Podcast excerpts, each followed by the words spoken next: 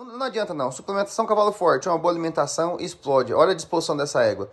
Essa é a audaciosa Color, a égua do Mardônio Fi. Olha aí, início do tratamento, ela estava mais de 10 meses parada, olha como é que tava a pelagem feia. Aí já era 60 dias depois, foi feito um vermífico, ela já estava comendo uma raçãozinha, um volumosinho, água de qualidade, e ela já foi melhorando aí. Mas agora olha isso, com 120 dias, olha a disposição, olha a coloração dessa égua. Olha como os pelos ficou lindo, brilhoso, maravilhoso. Ah, não, não adianta não. Suplementação cavalo forte, uma boa alimentação, explode. Olha a disposição dessa égua. Se você gostou desse vídeo, segue o nosso Instagram, porque tem muito conteúdo bom e de qualidade aqui para você. Tamo junto! Pessoal, passando por aqui para falar para vocês da Ótica Nossa Senhora das Dores. Simplesmente a melhor ótica de Monteiro toda a região de Monteiro e ainda de várias cidades, que a Ótica Nossa Senhora das Dores não para de crescer e de abrir filiais também. Lá na Ótica Nossa Senhora das Dores você encontra as melhores marcas para óculos e também exames de vista semanalmente.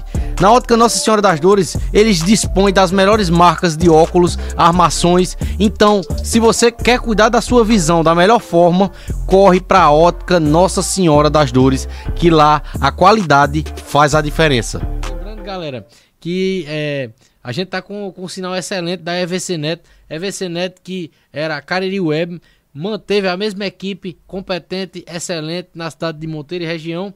E agora o nome da Cariri Web agora é EVCnet. Então, provedor internet não tem outro, é EVCnet. Procura a melhor que você vai ter a melhor internet para você, para sua família.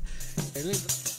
Bom demais supermercado na cidade de Monteiro. Você faz umas compras boas gastando pouco dinheiro. O dia B é o dia o mais barato do mês. Tem entrega em domicílio, facilita pra vocês. Com melhor atendimento que satisfaz o freguês. Aqui nós temos o preço mais baixo da região. São dois dias de oferta pra toda a população. Bom demais supermercado em ofertas é campeão. É no centro de Monteiro, ao lado da igreja matriz. Quem entra neste mercado sai satisfeito e feliz. Tem a maior variedade, isso todo mundo diz. Bom demais supermercado na cidade de Monteiro. Você faz umas compras boas gastando pouco dinheiro. Bom demais supermercado na cidade de Monteiro. Você faz umas compras boas gastando pouco dinheiro.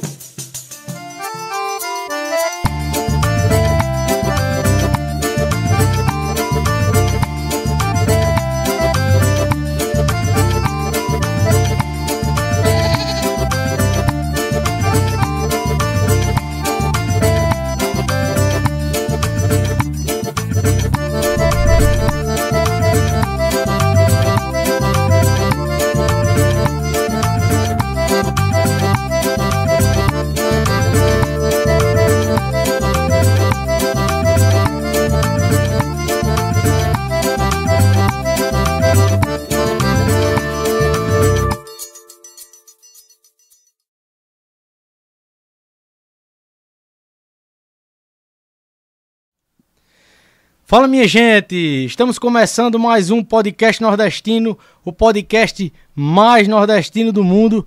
Esse é o nosso podcast nordestino de número 166. A gente já tem bastante história aí, minha gente. Bastante história do nosso Nordeste, muita gente de vários estados diferentes, de várias cidades diferentes, várias histórias diferentes, vários segmentos da nossa cultura nordestina. A nossa cultura nordestina que não se limita só à arte, ao forró, à música, à poesia, mas também se limita aos nossos costumes, às manifestações culturais que a gente tem no nosso Nordeste, né, minha gente?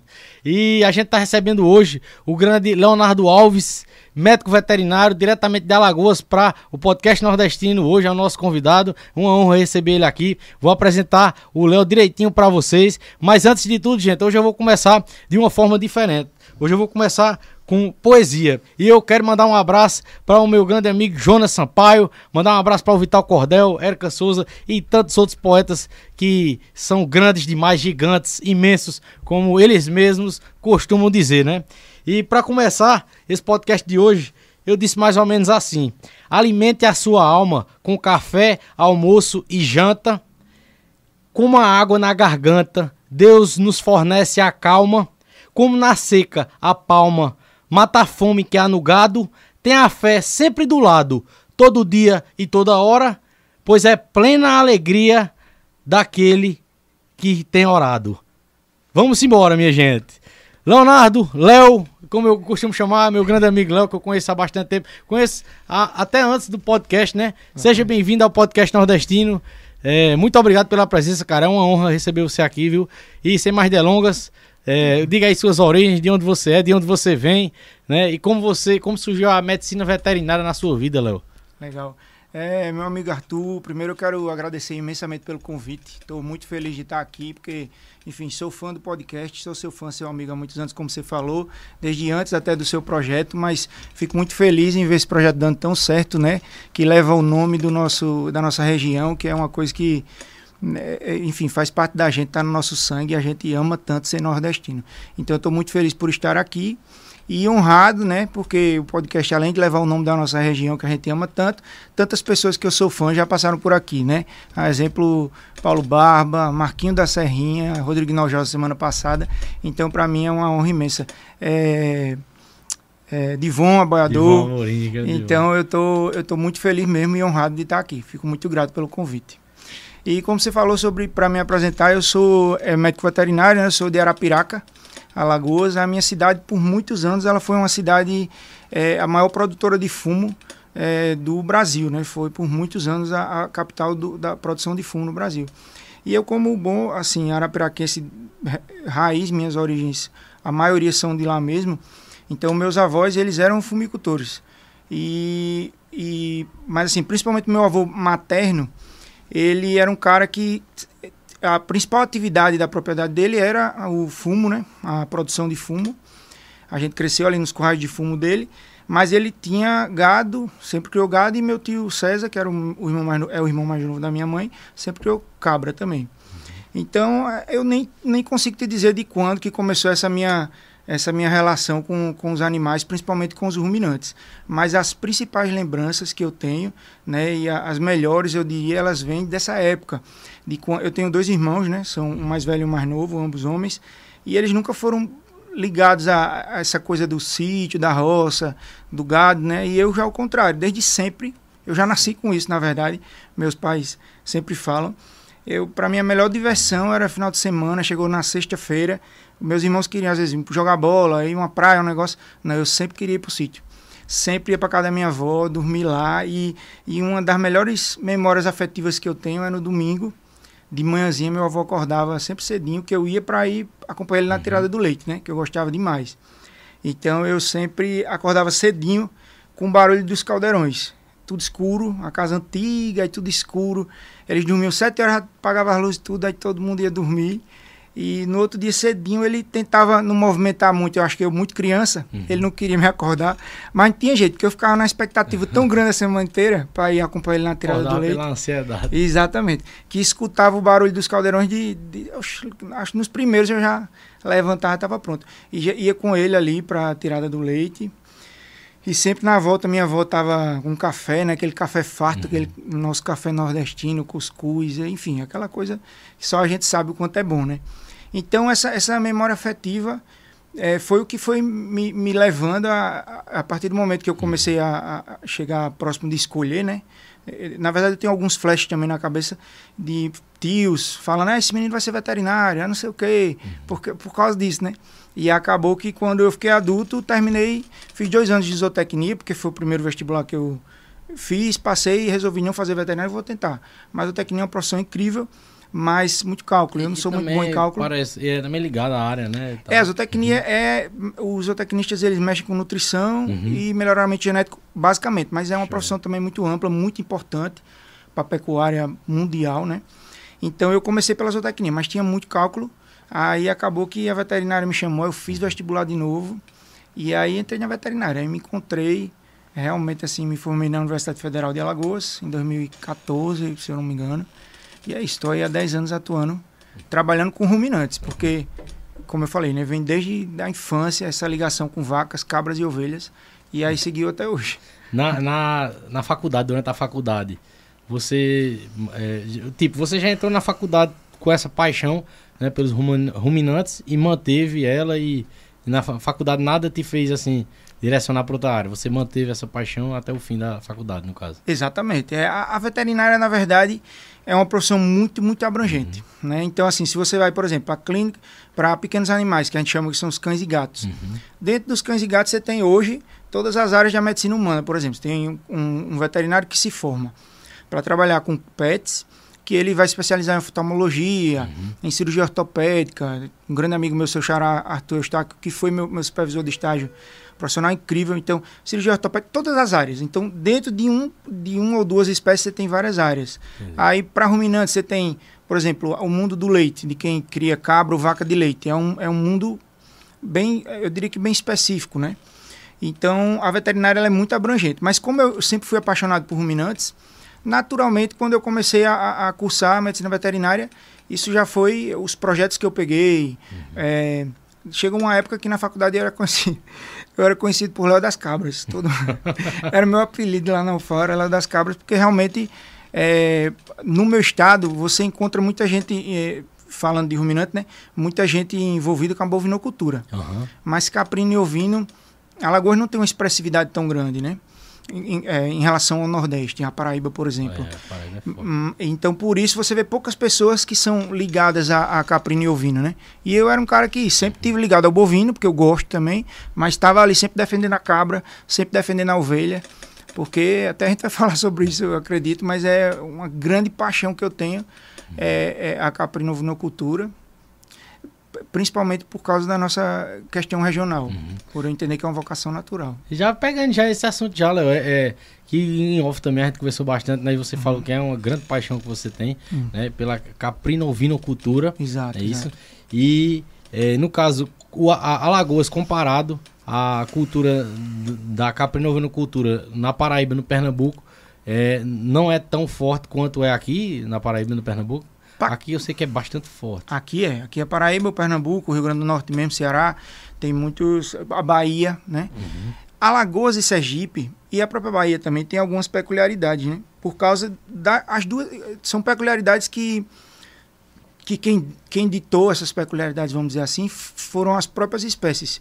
Porque são dois pequenos ruminantes uhum. e que muita gente coloca no mesmo bolo, né? Às vezes falou em ruminante, cabra, ovelha e vaca, todo mundo Junto pensa que tudo. é o mesmo tipo de criação, que vai dar a mesma condição e tá ok. E quem mexe com isso realmente, né? Quem está lidando diariamente com cabra, com ovelha, com vaca, vê que na verdade não, são totalmente diferentes. Então, esse eu, eu vejo claramente, né, com o tempo de experiência que eu tenho, desde que eu nasci, porque crio desde que me nasci e, e me tornei um profissional é, é, de ruminantes, é, que essas, essas peculiaridades é que ditam o lugar que vai ter mais expressividade em uma atividade ou outra. Uhum.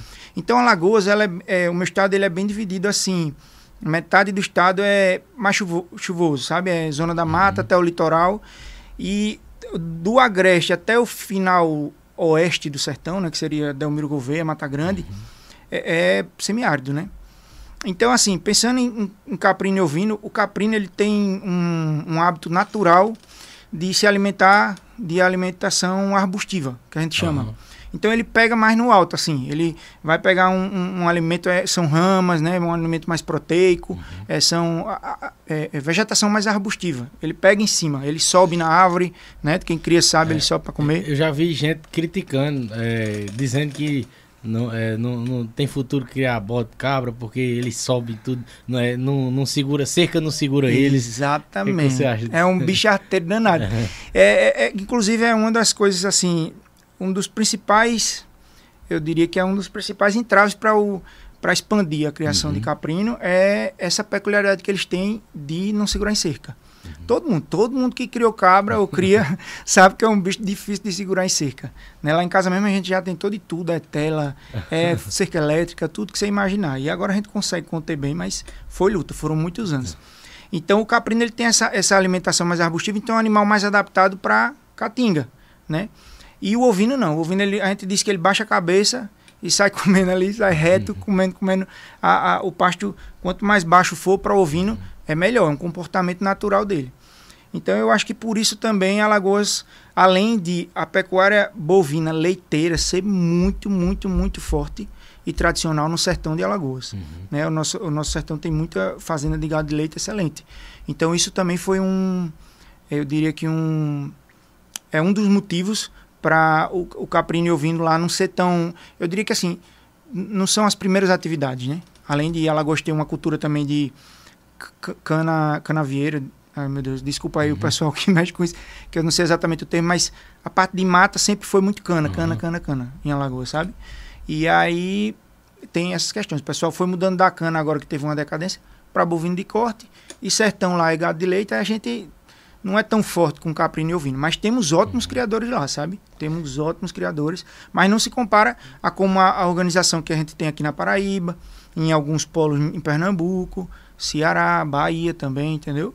Então, tá ligado a é, isso. Eu, eu falo que tem crescido muito aqui na nossa região, principalmente aqui no Cariri Paraibano, né, as exposições. É, eu vi ali que a, a, a, prata sempre teve a exposição e a cada ano a exposição da prata cresce mais. Você conhece bem a nossa região aqui, né? Que é, é, teve época que você vinha muito aqui na nossa exato, região, né? Exato. E conhece bastante. Eu acho que teve até uma época que você veio durante uma exposição que estava tendo na prata, né? Exposição da prata. E as outras cidades agora estão vendo esse potencial, né? Assim que já era para ter visto, eu acho há muito tempo.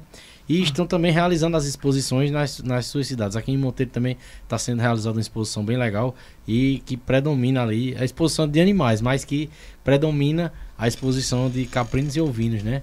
E temos aqui na nossa caprinocultura e, e na ovinocultura também, né, animais recordistas, né, Léo? Exatamente. A exposição ela tem essa, ela é uma ferramenta muito legal para é, é, às vezes você tem o, o, o pecuarista, principalmente no, no, nosso país, ele é muito se ele for um cara se ele for um cara profissional, se ele aquilo ali for uma atividade que tem que ser, né? Se for uma atividade para ele tirar algum retorno financeiro dali, ele tem que ser muito dedicado.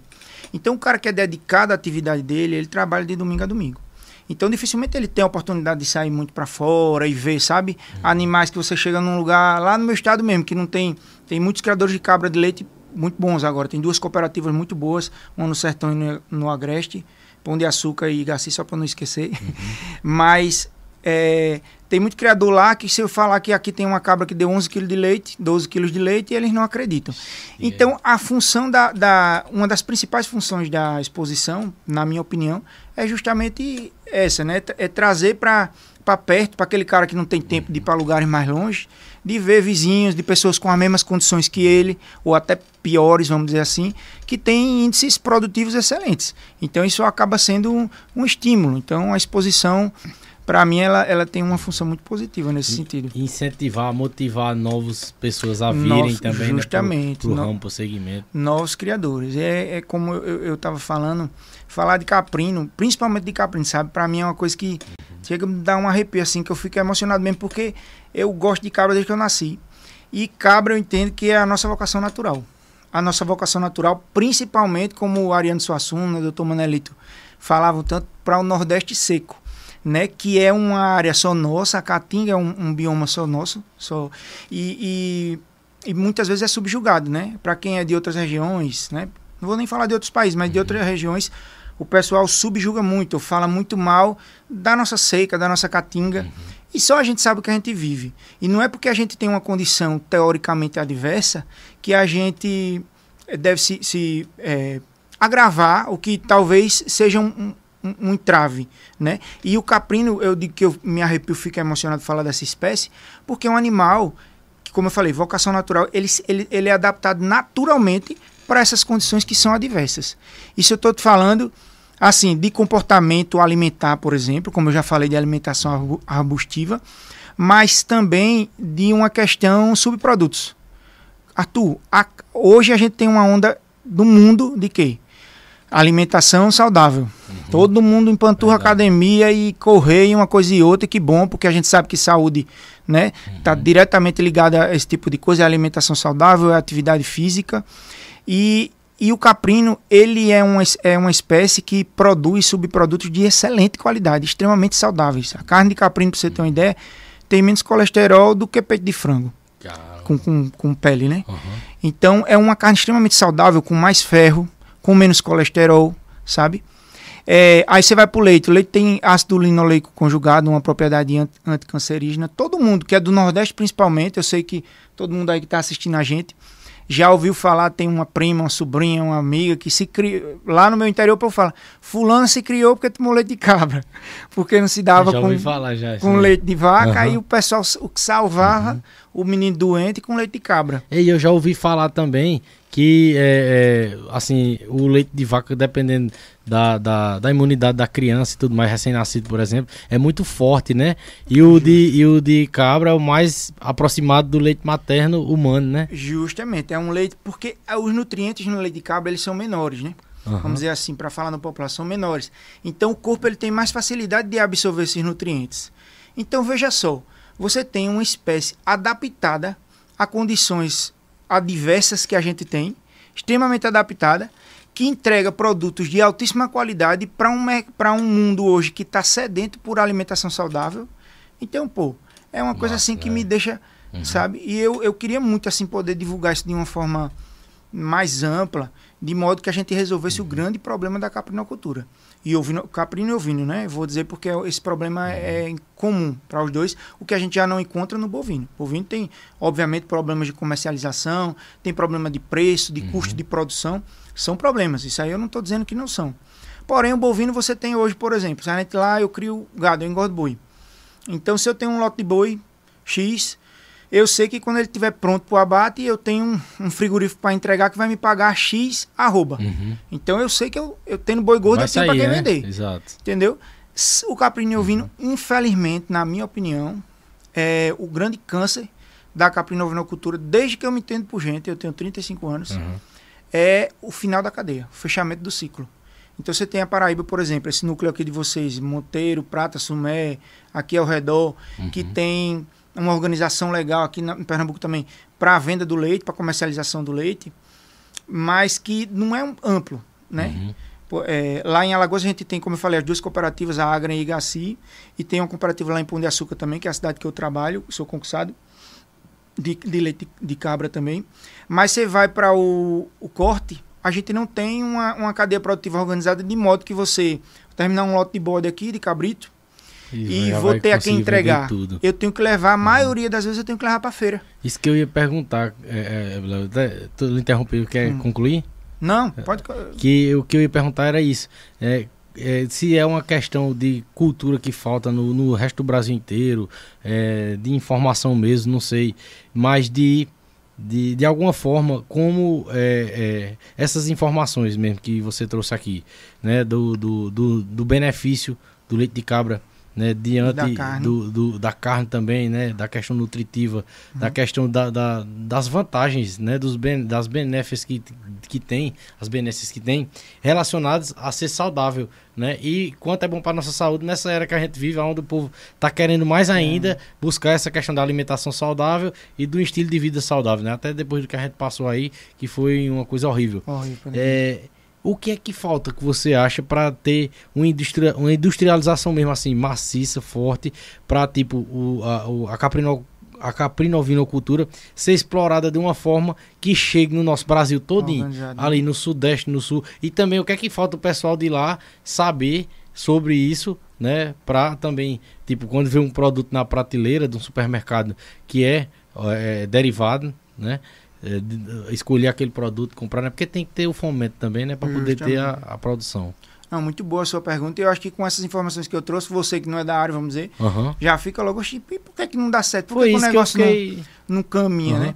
Que a Mas- gente chega, an- antes de você concluir, que a gente chega no supermercado, em, em cidade grande até, a gente chega, a gente vai lá na, na, numa parte lá de- nas prateleiras que tem leite de todo tipo de gado. De né? vaca, de vaca. justamente. Agora, Caixinha, é, saquinho, mas só de vaca. justamente. Aqui a justamente. gente acha de cabra, mas. O que a gente não vê numa França, por exemplo. Isso. Na França você vê, você vai no supermercado numa gôndola na área de laticínio, você tem leite de cabra, leite de ovelha, leite de vaca, queijo das três espécies também, sabe? Então, é como eu falei, é ótima a sua pergunta. Eu quero até depois, se você puder, tomara que a gente lembre para eu voltar para a história da feira, Certo. porque eu quero certo. falar sobre feira, que é uma coisa que eu gosto muito, então Certo. não quero que fique uma, Anotar. uma ideia negativa. Vontade. Mas assim, sobre a sua pergunta, tu tem algumas coisas que a gente precisa é, pontuar, né? Que na minha opinião, pela experiência que eu tenho tanto profissional como criador, desde sempre, é, tá ligada a, algumas coisas. Primeiro é questão cultural mesmo, sabe? Cultural de por exemplo, para carne de bode, né, que é diferente da do cordeiro, por muito, muito, muito tempo, todo mundo é, que não é do meio, né, quando fala, ah, comer uma carne de bode aqui, Ave Maria, quero não, fede, é uma carne que fede a mijo, fede não sei o que, sabe? Porque realmente, antigamente, a gente sabe, até na minha, na minha adolescência, a gente sabe que tinha. O pessoal, quando criava o bode, ele, ele, ele capava o bode, soltava na catinga e deixava o bode ficar um bode capado velho, porque ele gostava daquela carne mais apurada. Uhum. E aqui e acolá comia um bode, matava, é, abatia um bode que, que, era inteiro, né? Não é castrado, a gente chama uhum. o que não é castrado inteiro. E, e, ali, como ele já tinha aquele hábito constante, para ele não fazia muita diferença.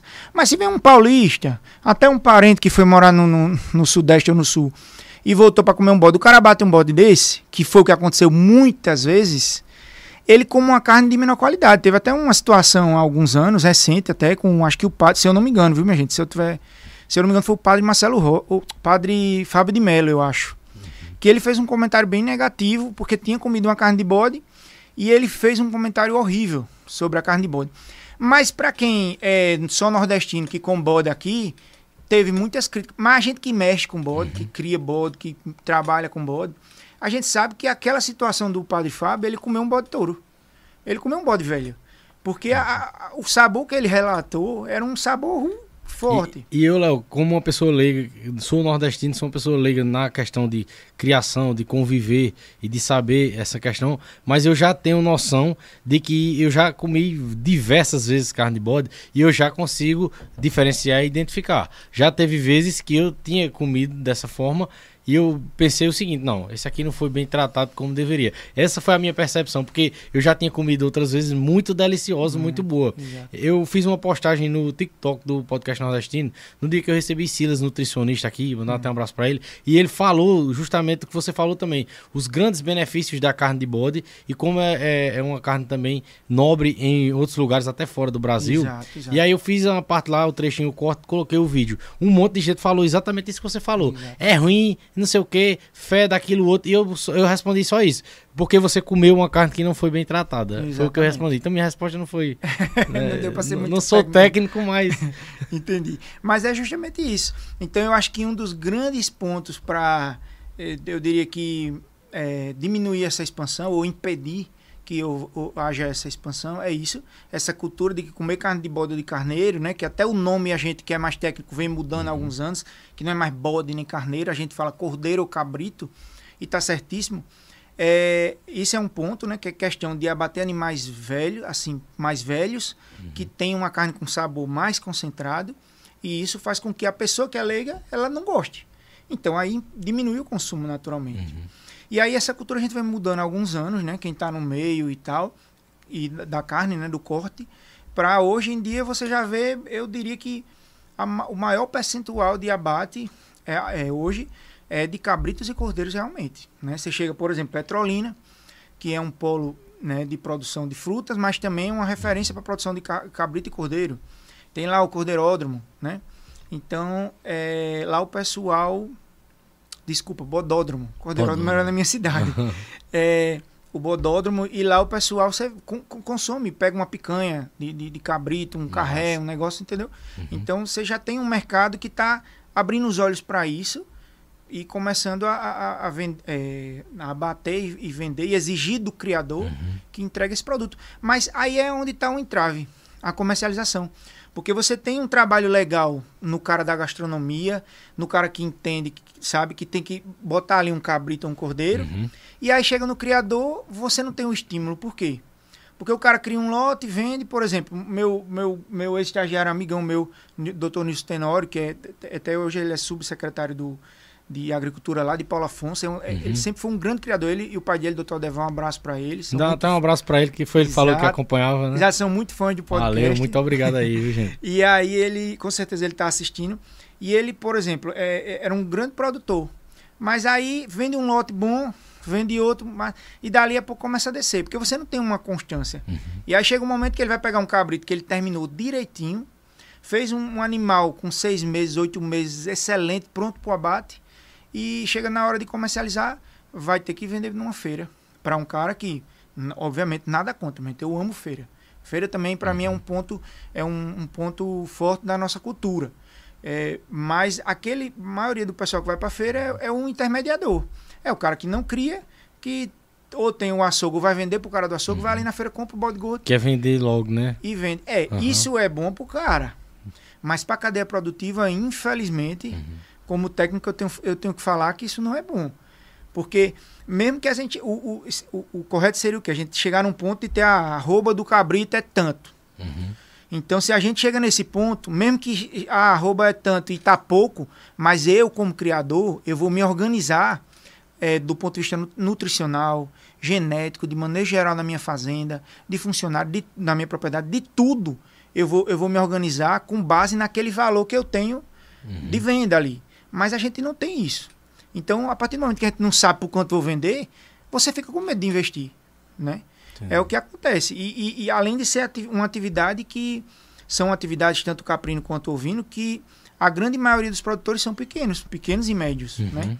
Que para mim isso é outra vantagem imensa para a gente aqui do, do Nordeste no geral, mas para nós nordestinos no geral, mas principalmente para nós do Nordeste seco. Uhum. Da Caatinga. Um cara que tem uma propriedade pequena no meio da Caatinga, que se ele tivesse uma cadeia produtiva organizada de caprino, que pudesse soltar um, um, um lote de cabra para tirar cabrito, o cara que está sem perspectiva nenhuma de criar nada ou de produzir nada dentro de uma capoeira e poder tirar um lote de cabrito, é, três lotes de cabrito a cada dois anos, por exemplo, está gerando renda num lugar que ele não tirava nada. Então é esse tipo de coisa, sabe, que falta, Arthur. E que é uma coisa que me entristece muito, porque essa fala minha não é uma fala minha. Isso é uma leitura técnica uhum. de todo mundo que é técnico, que trabalha com caprino ouvindo, tem essa mesma fala que eu. Pode perguntar qualquer veterinário que você conhecer, ou tecnista, produtor, que está mesmo envolvido com o meio, eu tenho uhum. certeza que todo mundo concorda com o que eu estou falando. Mas entristece muita gente, desestimula. Aí por isso que uhum. o que eu vejo na caprino ouvindo desde que eu me entendo por gente é uma oscilação.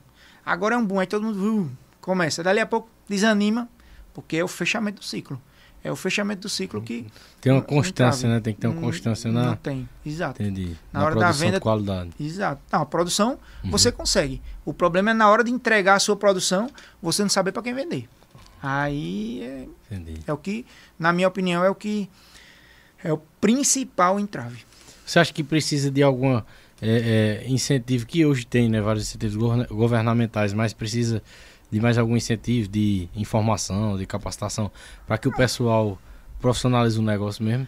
Para que, tipo assim, a gente possa dizer um dia que o nosso Brasil, em todos os lugares, em todas as prateleiras dos supermercados, tem produtos derivados do bode, da cabra, cabrito, né? que vai fazer da gente uma potência grande. Né? Demais, pô, demais. O semiárido ia ser referência sem dúvida alguma uhum. para o mundo. Né? Eu acho que, não sei se infelizmente ou felizmente, mas infelizmente a gente, felizmente repito, termina na questão política, Entendi. né? Porque aí terminando, é, terminando ou começando, na, deveria começar na, na, na iniciativa do, do, do, do, pessoal que tem o poder, né? É, aí eu penso que assim, teria que ter pessoas ali que entendem, teria uhum. que pessoa, ter pessoas ali que são do meio, que entendem a importância disso. Porque eu lhe digo, não é uma importância pequena, é uma importância gigantesca se essas pessoas entendessem uhum. o quanto a caprinocultura poderia, ou, é, poderia ser uma grande uhum. ferramenta para o desenvolvimento do semiárido, esse pessoal ia ter interesse de, de começar a fazer um trabalho organizado, sabe, de incentivo do criador, mas que o criador criasse sabendo que, que no final ele ia ter para que vender. Show. Porque, na verdade, exist, existem e já existiram várias iniciativas lá em Piranhas. Eu lembro que alguns anos, Piranhas lá no meu estado em Alagoas, uhum. alguns anos teve um, um, um, um projeto bem legal de rastreamento de cabrito e cordeiro para venda de supermercados em, outras, uhum. em outros estados, né? É, aqui no, no, Pernambuco também teve, tiveram muitas iniciativas, sabe? Mas, como eu falei, termina chegando num ponto ali que o pessoal vai, vai desanimando, sabe? Aí, infelizmente, é... é você vê, Petrolina, doutor Deval mesmo, que é o pai do Nilson, que ele é procurador, e ele é muito ligado ao Vale do São Francisco como um todo. Uhum. E ele fala muito sobre a história, é um cara incrível, inteligentíssimo. Enfim, depois a gente fala sobre isso. Mas ele fala muito sobre o, o desenvolvimento de Petrolina, como aconteceu. E é, muito bonita a história tem de se Petrolina. destacado demais, cara. Exato. Inclusive, até uma história que, se Deus quiser, eu quero trazer aqui. Se tiver alguém também para indicar, pode até ser Tem ele. Para vir aqui para falar de Petrolina, que eu tenho visto aí, cara. O destaque que Petrolina tem, tem tomado aí. Quando a gente chegar na minha, na minha, minha experiência fora, eu quero que você me lembre de Petrolina, que eu tenho uma coisa para falar vamos, sobre vamos isso. lembrar sim. Léo, pra gente só é, passar aqui para outro assunto aqui, é, já é, sobre o que você trata muito, né, que é a enfermidade, né, no- nos ruminantes. Uhum. Eu tô querendo começar, né, com a criação de, eu quero, tô começando, querendo começar na caprino-ovinocultura.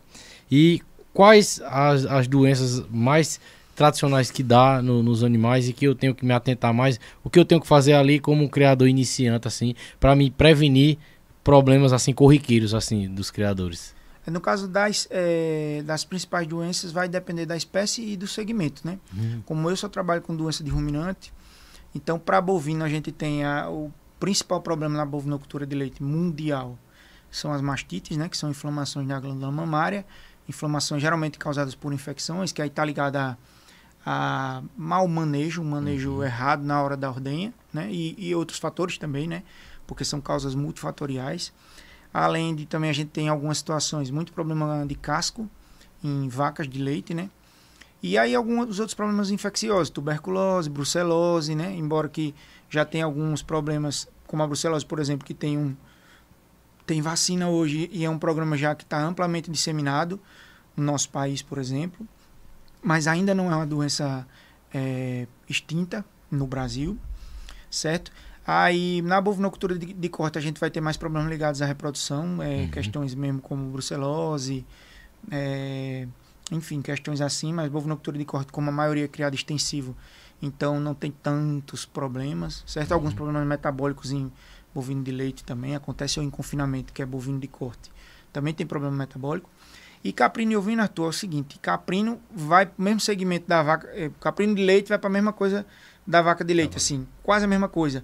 É mastite, só que caprino, por exemplo, você tem uma micoplasmose, que é um grande problema na caprinocultura leiteira. Inclusive, hoje eu vi o nosso amigo Renato Vaz, um grande amigo. Um abraço para ele, já foi um nosso abraço. convidado aqui. Exato, um grande veterinário aqui do Cariri Paraibano, que amanhã eu vou estar com ele, inclusive, lá no Capro Extremo, Extrema. E ele postou, acho que foi ele, se eu não me engano, que postou hoje que tam, estamos bem próximos da vacina pra, contra o micoplasma. Então, o micoplasma, ele é um, um- uma bactéria muito pequena, é uma das menores bactérias que existem, e que é um grande problema na caprinocultura leiteira. E a prevenção é essa Prevenção, a gente te- tem manejos, Uhum. né? A principal prevenção, no meu ponto de vista, é o quê? Vou comprar um lote de cabra, vou fazer exame rotineiro. E se eu vou comprar um lote de cabra, fazer exame dessas cabras e deixar elas em quarentena quando chegarem na propriedade, né? Que é um espaço que a gente deixa para acompanhar aqueles animais novos por um dia, ou por um dia não, desculpa, por alguns dias, para ver se elas não apresentam algum sintoma, entendeu? Entendi. Então isso é uma boa prevenção e se Deus quiser e Ele quer, logo logo a gente vai ter a vacina e aí a vacina entra como uma ferramenta gigantesca, né? E aí tem artrite encefalite caprina, que também é uma doença infecciosa é, que é complicada, principalmente caprinocultura de leite, verminose, verminose é um problema que eu também vi esses dias, acho que ontem, acho que Matheus lá do Rebanho dos Bois postou que também estamos próximos de uma vacina contra verminose em caprinos ovinos, isso é um grande avanço porque verminose, por exemplo, a gente vê muitos problemas que para nós, enquanto profissional, profissionais, quem é profissional da veterinária da zootecnia, vai entender do que eu estou falando, que o pessoal tem a verminose como o maior problema da caprino-ovinocultura. Que aí são geralmente vermes, é, é, parasitas que são hematófagos, né? eles se alimentam de sangue. Então você tem secundário problemas com anemia. Então o pessoal acaba estando ligado a questões de venda de medicação, por exemplo, acaba empanturrando os animais de, de, de antiparasitários, sabe? Eu, eu vi, acompanho muito isso nas propriedades que eu trabalho desde sempre. O pessoal é, a- tá com anemia, aí dá medicação antiparasitário. E isso, tecnicamente, na minha opinião, é um grande problema. Porque você vai estimulando a, a resistência parasitária. Você- a ciência ela não caminha na mesma velocidade que o verme se adapta a um princípio ativo, que você- a um, um remédio que você está usando para tentar matar aquele verme. Então você vai deixando os vermes, eles vão ficando fortes mais rápido e Depois aquele medicamento não combate. já né? no combate. Aí hoje é, é um- é um problema grande. Aí vem edema submandibular, que é um, uma papada que o pessoal chama, aí já ah, é verme, é verme, é verme, mas a gente sabe, o que a ciência fala é que essa papada que é muito comum em caprino e ovino, quando tem é, enfim, é causado por hipoproteinemia. Geralmente você tem uma causa base que é o animal o animal está subnutrido, está mal alimentado. Uhum. Aí o pessoal já tem essa disseminação em casa agropecuária, não sei aonde, falta de informação, né? Que tem muito, infelizmente. Aí é verme, é verme, pessoal, empanturra o bicho de vermífugo, diante parasitário. É um animal, às vezes, que já está com o fígado uhum. debilitado. Enfim, é, são essas problemáticas mais que a gente encontra na rotina. Show de bola. Léo, outro assunto também que é muito corriqueiro aqui no podcast nordestino uhum. e que a gente tem tido um público aí muito grande que acompanha a gente, né, da, do, desse segmento, né, é a vaquejada, né, a nossa vaquejada uhum. do nosso Nordeste aí. A gente conversou um pouquinho off também sobre Foi. a vaquejada e é, a vaquejada sempre muito atacada, né, sempre muito perseguida, né, por muita gente ao, ao redor do Brasil. É, é, até hoje ainda é ameaçada, mesmo com toda a, a questão da vaquejada legal, com todos os, os cuidados e as medidas tomadas por é, promoventes né, de vaquejadas, por donos de parque, vaqueiros, é, todo mundo que está ali envolvido na vaquejada, fazendo de tudo para promover o mais, o mais legal possível a vaquejada, né? E, e, e, e não ter aquela questão do, do que mais atacam, né? É, você já tinha falado em off, né? Que você não, não é a sua área específica, mas que você é um defensor da vaquejada, né?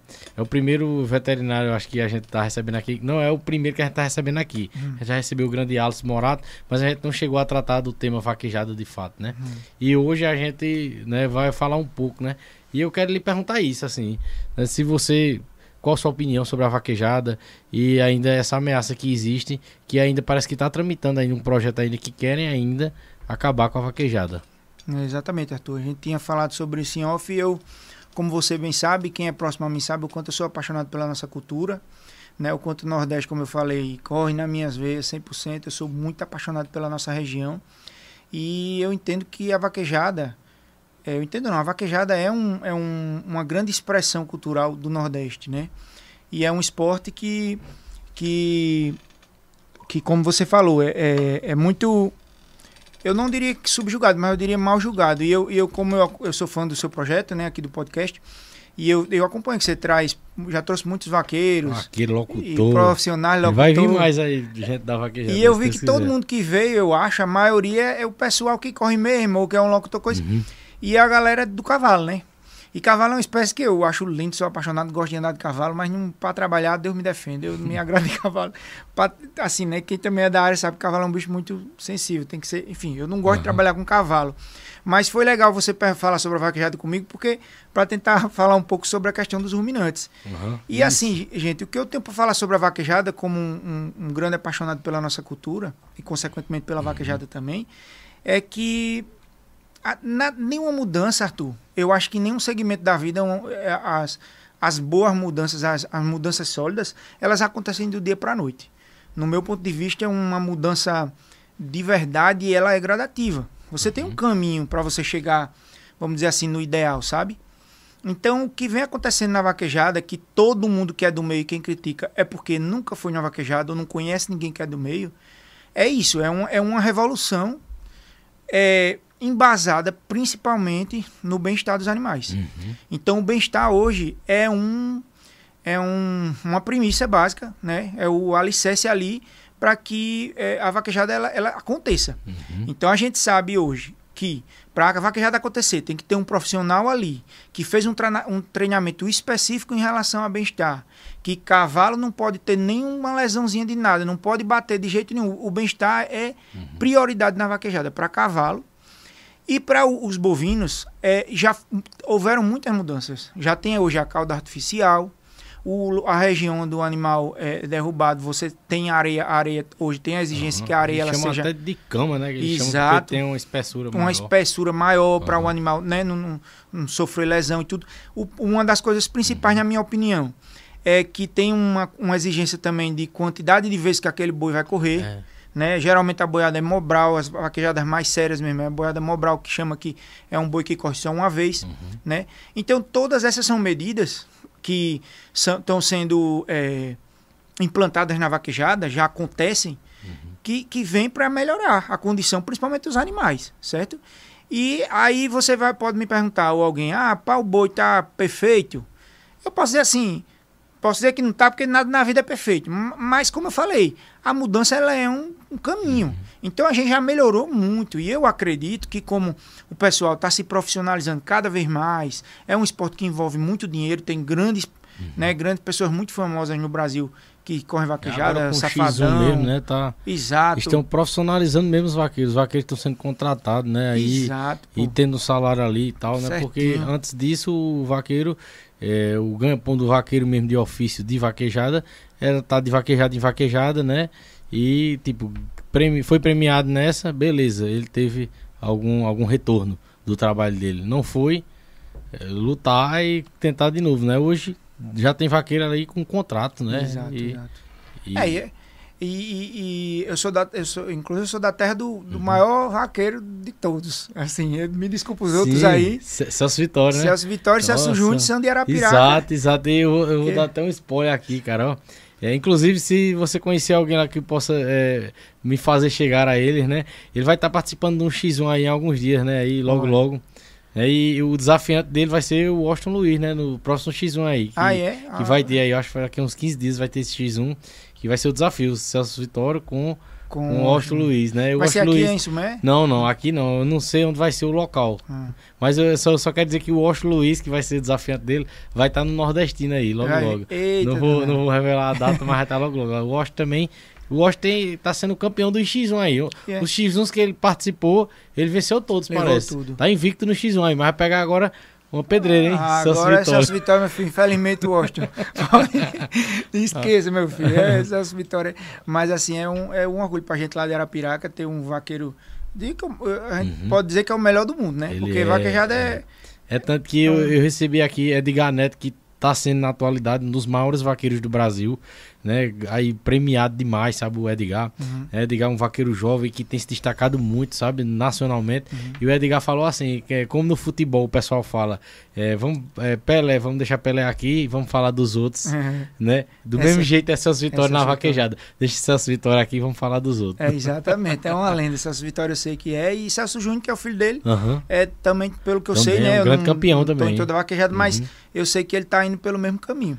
Então, é isso. A vaquejada é, como eu falei, eu acredito que ainda tem um caminhozinho a se percorrer, Uhum. mas já avançamos muito em relação ao bem-estar, que é prioridade para todo mundo. Além de uma questão super importante que eu não falei, que é a questão econômica, né? Então, gera muitos empregos, uhum. né? Gera muitos empregos, desde o tratador do cavalo até a, a- senhorinha que vende bala ali na hora do Verdade. evento, a galera que está vendendo cerve- a sua cervejinha, entendeu? Então é um, é um negócio que movimenta muito dinheiro, né? Tem Gera renda. cidades que. Cidades assim, menores do nosso no interior do Nordeste, até aqui perto da gente, que a vaquejada é o evento principal da cidade Da no cidade. ano todo. No Demais. ano todo. Mesmo a gente tendo essa cultura forte no São João e tal, mas não supera o que a- uma vaquejada que tem ali traz pra cidade em um período de 4, 5 dias, cara. É impressionante. Né? Justamente, pô. Isso é muito legal, a gente precisa considerar isso. E eu acho, ainda digo mais, como nordestino doente que eu sou, eu diria que isso é uma coisa que a gente que não é de fora, quem não conhece, deve conhecer primeiro para poder falar. Exato. Que seja uma opinião negativa depois, mas você tem que primeiro conhecer. Eu acho que tudo na vida, para você ter uma opinião negativa, você tem que primeiro se inteirar dela. E se primeiro Certo? conhecer, vai querer correr boi.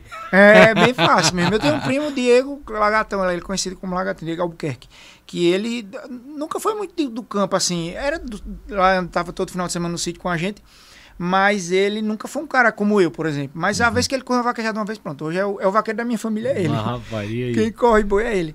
Então, eu acho que assim, como eu falei, como nordestino forte, eu acho que é algo que quem não conhece deveria conhecer. E quem conhece é, é, é um ponto que a gente não deveria permitir é, opiniões para fora dos limites do Nordeste. Que me perdoe Show. quem me discorda, não tenho nada contra nenhuma outra região, nem nenhuma outra cultura, mas se é algo nosso, quem tem que defender ou criticar somos nós. nós. Porque a gente aqui não dá opinião É. numa cultura é, por exemplo, Exatamente. de, um, de uma cultura do sul ou do sudeste, que seja qual for, Exato. certo? A única coisa que eu falo aqui do podcast nordestino, em vários podcasts, eu digo assim: ó, eu sei que tem gente boa aqui onde vocês aí estão, no sul, no sudeste. É bom demais Tem, o que é vocês bom, têm, é o que bom. vocês criam, mas não tem aparelho não com a gente, não. a única coisa que eu digo é essa. Exatamente. Nada contra ninguém. É, exatamente. A gente não pode, acho que o respeito, né, é uma coisa que cabe para todo lado. Com certeza. E eu vejo muito uma coisa até recente, velho. Eu tenho visto, às vezes, eu paro pra ver esses vídeos bestas, tô desocupado um minutinho ali, passo pra ver esses vídeos, ah, um vídeo besta mesmo, pra passar tempo. Uhum. Aí tenho visto uns vídeos agora que tem aparecido um caba besta, meu Deus. Me perdoe até a expressão. Perguntando no meio da rua, ah, qual o estado que você acha pior do Brasil? Qual o estado que tem o pior sotaque? O melhor sotaque pra você? Bicho, é uma coisa tão ridícula o é, negócio. Graças Mas, a Deus bicho, que eu não vi esse ah, tu tem demais isso. Eu já vi, Hum. não foi um nem dois, não, um monte. Eu, com certeza alguém que tá assistindo aí já, já viu esse tipo de situação. Que eu fico, bicho, revoltado. Tem gente, um monte, fala do Querendo Nordeste. criar uma... Rivalidade, Exato, exato. Então eu acho que assim, Isso é, é, é conteúdo apelativo, cara. Apelativo, é, é Uhum. preconceituoso, é negativo, não tem nada de. Porque de- sabe que vai dar engajamento. Eu acho que é por isso É, mesmo. porque dá, porque vai dar briga nos comentários e vai ter muita gente comentando, entendeu? Exato, eu acho que é por Meu isso mesmo. amigo, compartilhe Ridículo, bons sentimentos, né? é isso. Arthur, o que é que isso acrescenta, pô? E, e assim, eu posso ter uma opinião. Eu posso dizer que, sei lá, que eu não acho feio ou bonito Uhum. sotaque X ou Y. Eu tenho essa opinião. Eu até posso, vamos dizer assim. Mas, é, como é que se diz? Eu achar um, um, um- um- sotaque bonito, não necessariamente eu quero dizer que o outro é feio, sabe? Parece que se você Uhum. elogia uma coisa, você tem que é, esculhambar a outra. Esculhambar, é verdade, Isso é ridículo demais. Eu acho isso uma coisa muito, muito negativa, sabe? Muito ruim. Léo, vamos é, entrar em outro assunto aqui agora. Eu quero já, desde já, agradecer a todo mundo que tá acompanhando, viu? Tem bastante comentário aí, Léo, pra gente ver no final. Gente, muito obrigado a todos vocês que estão acompanhando, que estão participando, comentando, tá certo? A gente vai estar lendo no final aí. Se tiver alguma pergunta aí pro Léo do que a gente conversar aqui, né? A gente vai entrar agora nos assuntos bem interessantes. O Léo tem uma experiência internacional aí incrível. A gente conversou em off e, cara, eu fiquei assim, achei excepcional, cara, a experiência que você teve, né? E assim os contrastes né, com a nossa cultura aqui e que você disse né, que e, é, foi morar fora do Brasil e achou que ia passar cinco anos fácil lá, mas em um ano você já tava uma tortura pra você, né? querendo voltar pra cá pro Nordeste. Exatamente. É doido. Vamos, vamos entrar nisso agora. É, antes da gente entrar né, nessa parte da experiência que você teve, Léo, é, resumindo, né? Qual a importância da, da pecuária no Nordeste, no nosso Brasil, né? Porque a gente sabe que, infelizmente, tem até, pronto, nesse mundo hoje, né, da internet e tudo mais, tem gente que, por não conhecer, quer às vezes criticar e tudo mais, né? A pecuária não é importante, cara, pra gente, pra todo Demais. mundo, de nós. A pecuária, ela, ela, ela vem de uma importância imensa desde a nossa colonização. Na verdade, desde que o mundo é mundo. Uhum. Existem comprovações científicas que o nosso cérebro hoje, ele só é desse jeito graças ao, aos primitivos lá, ao consumo de proteína animal, dos primitivos que eram caçadores, Uhum. naturalmente. Então, existem comprovações hoje. Então, a pecuária, ela é, ela é importante desde que o mundo é mundo para a produção de alimento, né? E assim, existe muita É bíblico, né? é bíblico também. Uhum. Existem uma- muitas discordâncias e o que eu vejo mais assim é que tem muita informação errada, Uhum. muita disseminação errada. Quem também é da área sabe que uma das principais é, fake news, que é uma palavra que está na moda, Uhum.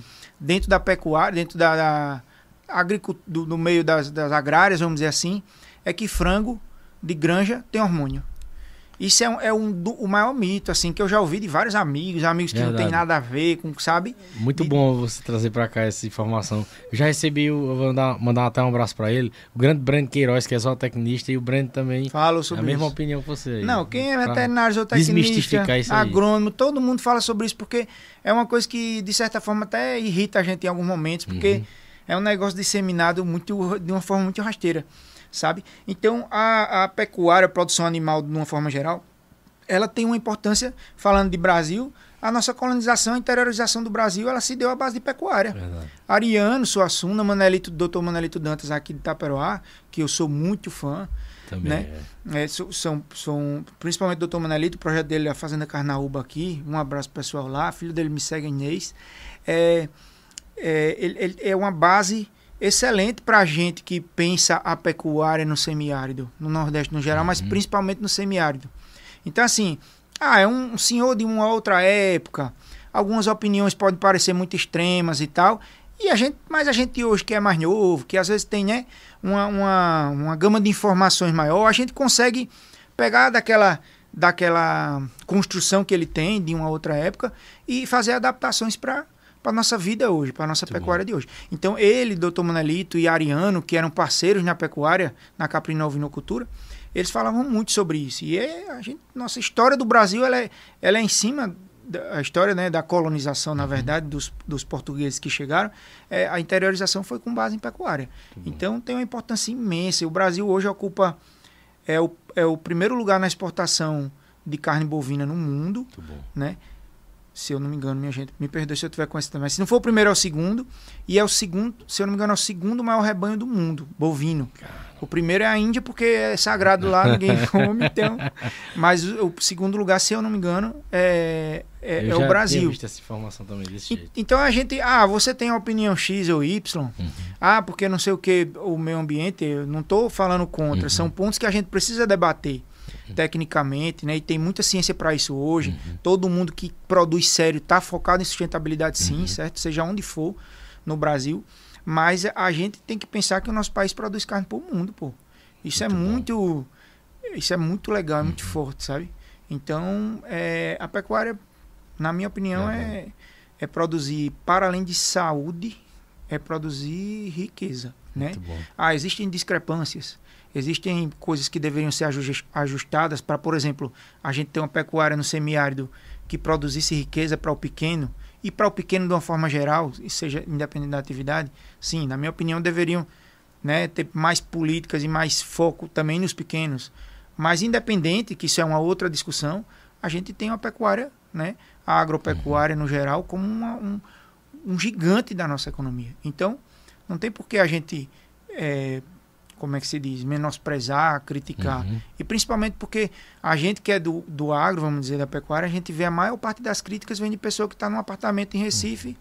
num apartamento no Rio, em São Paulo, é sabe? Nunca entrou dentro de uma fazenda. Então são essas pessoas que são, são as que mais criticam, sem conhecer. É. Aí isso é uma coisa que afeta muito a gente que está uhum. ali na lida diária e que é profissional e o produtor que acorda uhum. 3, 4 horas da manhã para tirar um leite, sabe?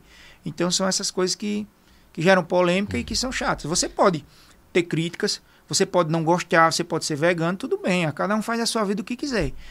Na minha opinião, o que é errado é você criticar uma coisa que você não conhece, sabe? Então é isso. Muito bom, muito bom. E um projeto como esse aqui, o Podcast Nordestino, a gente tá com um assunto trazendo aqui para cá, para a rede de internet do mundo, porque vai para o mundo isso aqui. Exato. É muito importante, né, cara? Porque é, é a gente vai estar tá, é, informando o pessoal, né, com informação de qualidade, né? Isso que eu acho muito bom nos convidados que a gente traz aqui, viu? Muito obrigado pela presença ah, mais uma vez, viu? Eu que agradeço, meu amigo. Como já, eu falei, é uma honra. Você já e... deu uma rola aqui do caramba. e nesse gancho eu, eu fico muito uhum. feliz, assim porque realmente é, você não, você traz grandes ícones da nossa cultura, né? Os poetas aqui, nossos poetas, mas você traz profissionais, pô. Uhum. Eu já vi é, nutricionista, né? Você trouxe recente, foi, acho que Rafael, foi, o nome dele, Gabriel. E, é, Silas Gabriel. Silas Gabriel, foi. justamente, eu assisti. Uhum. Muito legal. Meu amigo Renato Vaz, um grande veterinário Isso. aqui. O professor Joels, que veio até falar para você na época, na, na hora que você estava falando da da, das é, medidas né, para vaquejada legal, hum. que o professor Joelson, quando ele veio aqui, professor de História lá de Baixio, Ceará, ele trouxe exatamente no estudo dele lá, né, em Baixio, que lá foi de lá o, um, um, cara que promoveu a primeira vaquejada legal. Foi? Ele foi atrás, o Ministério Público disse: olha, tem que ter isso, tem que ter isso, tem aquele, tem, eu vou fazer tudo que vocês querem que tenham para realizar a vaquejada legal. legal. E a partir daí todo mundo foi pegando do mesmo jeito e hoje Graças a Deus, né, Graças né, a Deus as vaquejadas né? só crescem, né? Arretado, arretado. Isso é muito bom. E é... profissional né, que trouxe é, informação, né? Além da gente trazer a cultura, a gente também informar o povo, né? Justamente. Que a nossa é, terra é boa demais. É demais. Ave Maria. É, é, é, como você falou, é, é, profissionalizar cada vez mais, caminhar junto com a ciência, né? Uhum. E, e mais uma vez eu, eu falo assim, a gente que é do Nordeste, tipo assim, eu sei que tem muito trabalho muito estudo voltado para vaquejado, porque eu fiz uma, a minha faculdade, a minha profissão é uma profissão que essa discussão de vaquejada Imagina, é, falou. meu amigo, é uma guerra. Que, que quando entra na porque, a briga é grande. Exatamente, porque na faculdade de veterinário, toda turma, quem é estudante sabe, toda turma vai ter o protetor de animal, que é aquela, aquele rapaz ou moça que é vegano, que de, defende a causa animal, assim, vamos dizer, critica essas coisas, vamos dizer assim, né? Eu não sei, meu Deus, me desculpa aí quem discordar, mas de uma forma às vezes mais enfática. Tem esse pessoal. E ali na faculdade de veterinário tem um vaqueiro também. Tem o cara que é apaixonado por cavalo, que vai uhum. para ali estudar e ser um veterinário de cavalo. Uhum. Então, meu amigo, quando diz o nome assim, vaquejada dentro de uma sala de aula da medicina veterinária, olha, é, grande. é estouro de zoada da boba para dentro. Isso desde sempre. Tem 10 anos que eu me formei e já era zoada. Eu imagino que hoje continua sendo um grande problema. Eu, e eu... a gente só quebra isso com informação, com ciência, verdade, né? Verdade. E aqui o podcast nordestino tem a opinião com relação a isso, a gente tem a opinião, a gente externa. A gente é super parcial com relação a isso da vaquejada. Fazer que nem bala locutor. Bala locutor veio aqui, locutor do vaquejada, né? Hum. Aí eu entrei nesse assunto né, com ele, né? Sobre a, a galera ser contra, querer acabar com a vaquejada. Aí Bala disse: quem não gosta de vaquejada não presta, não. Bala disse.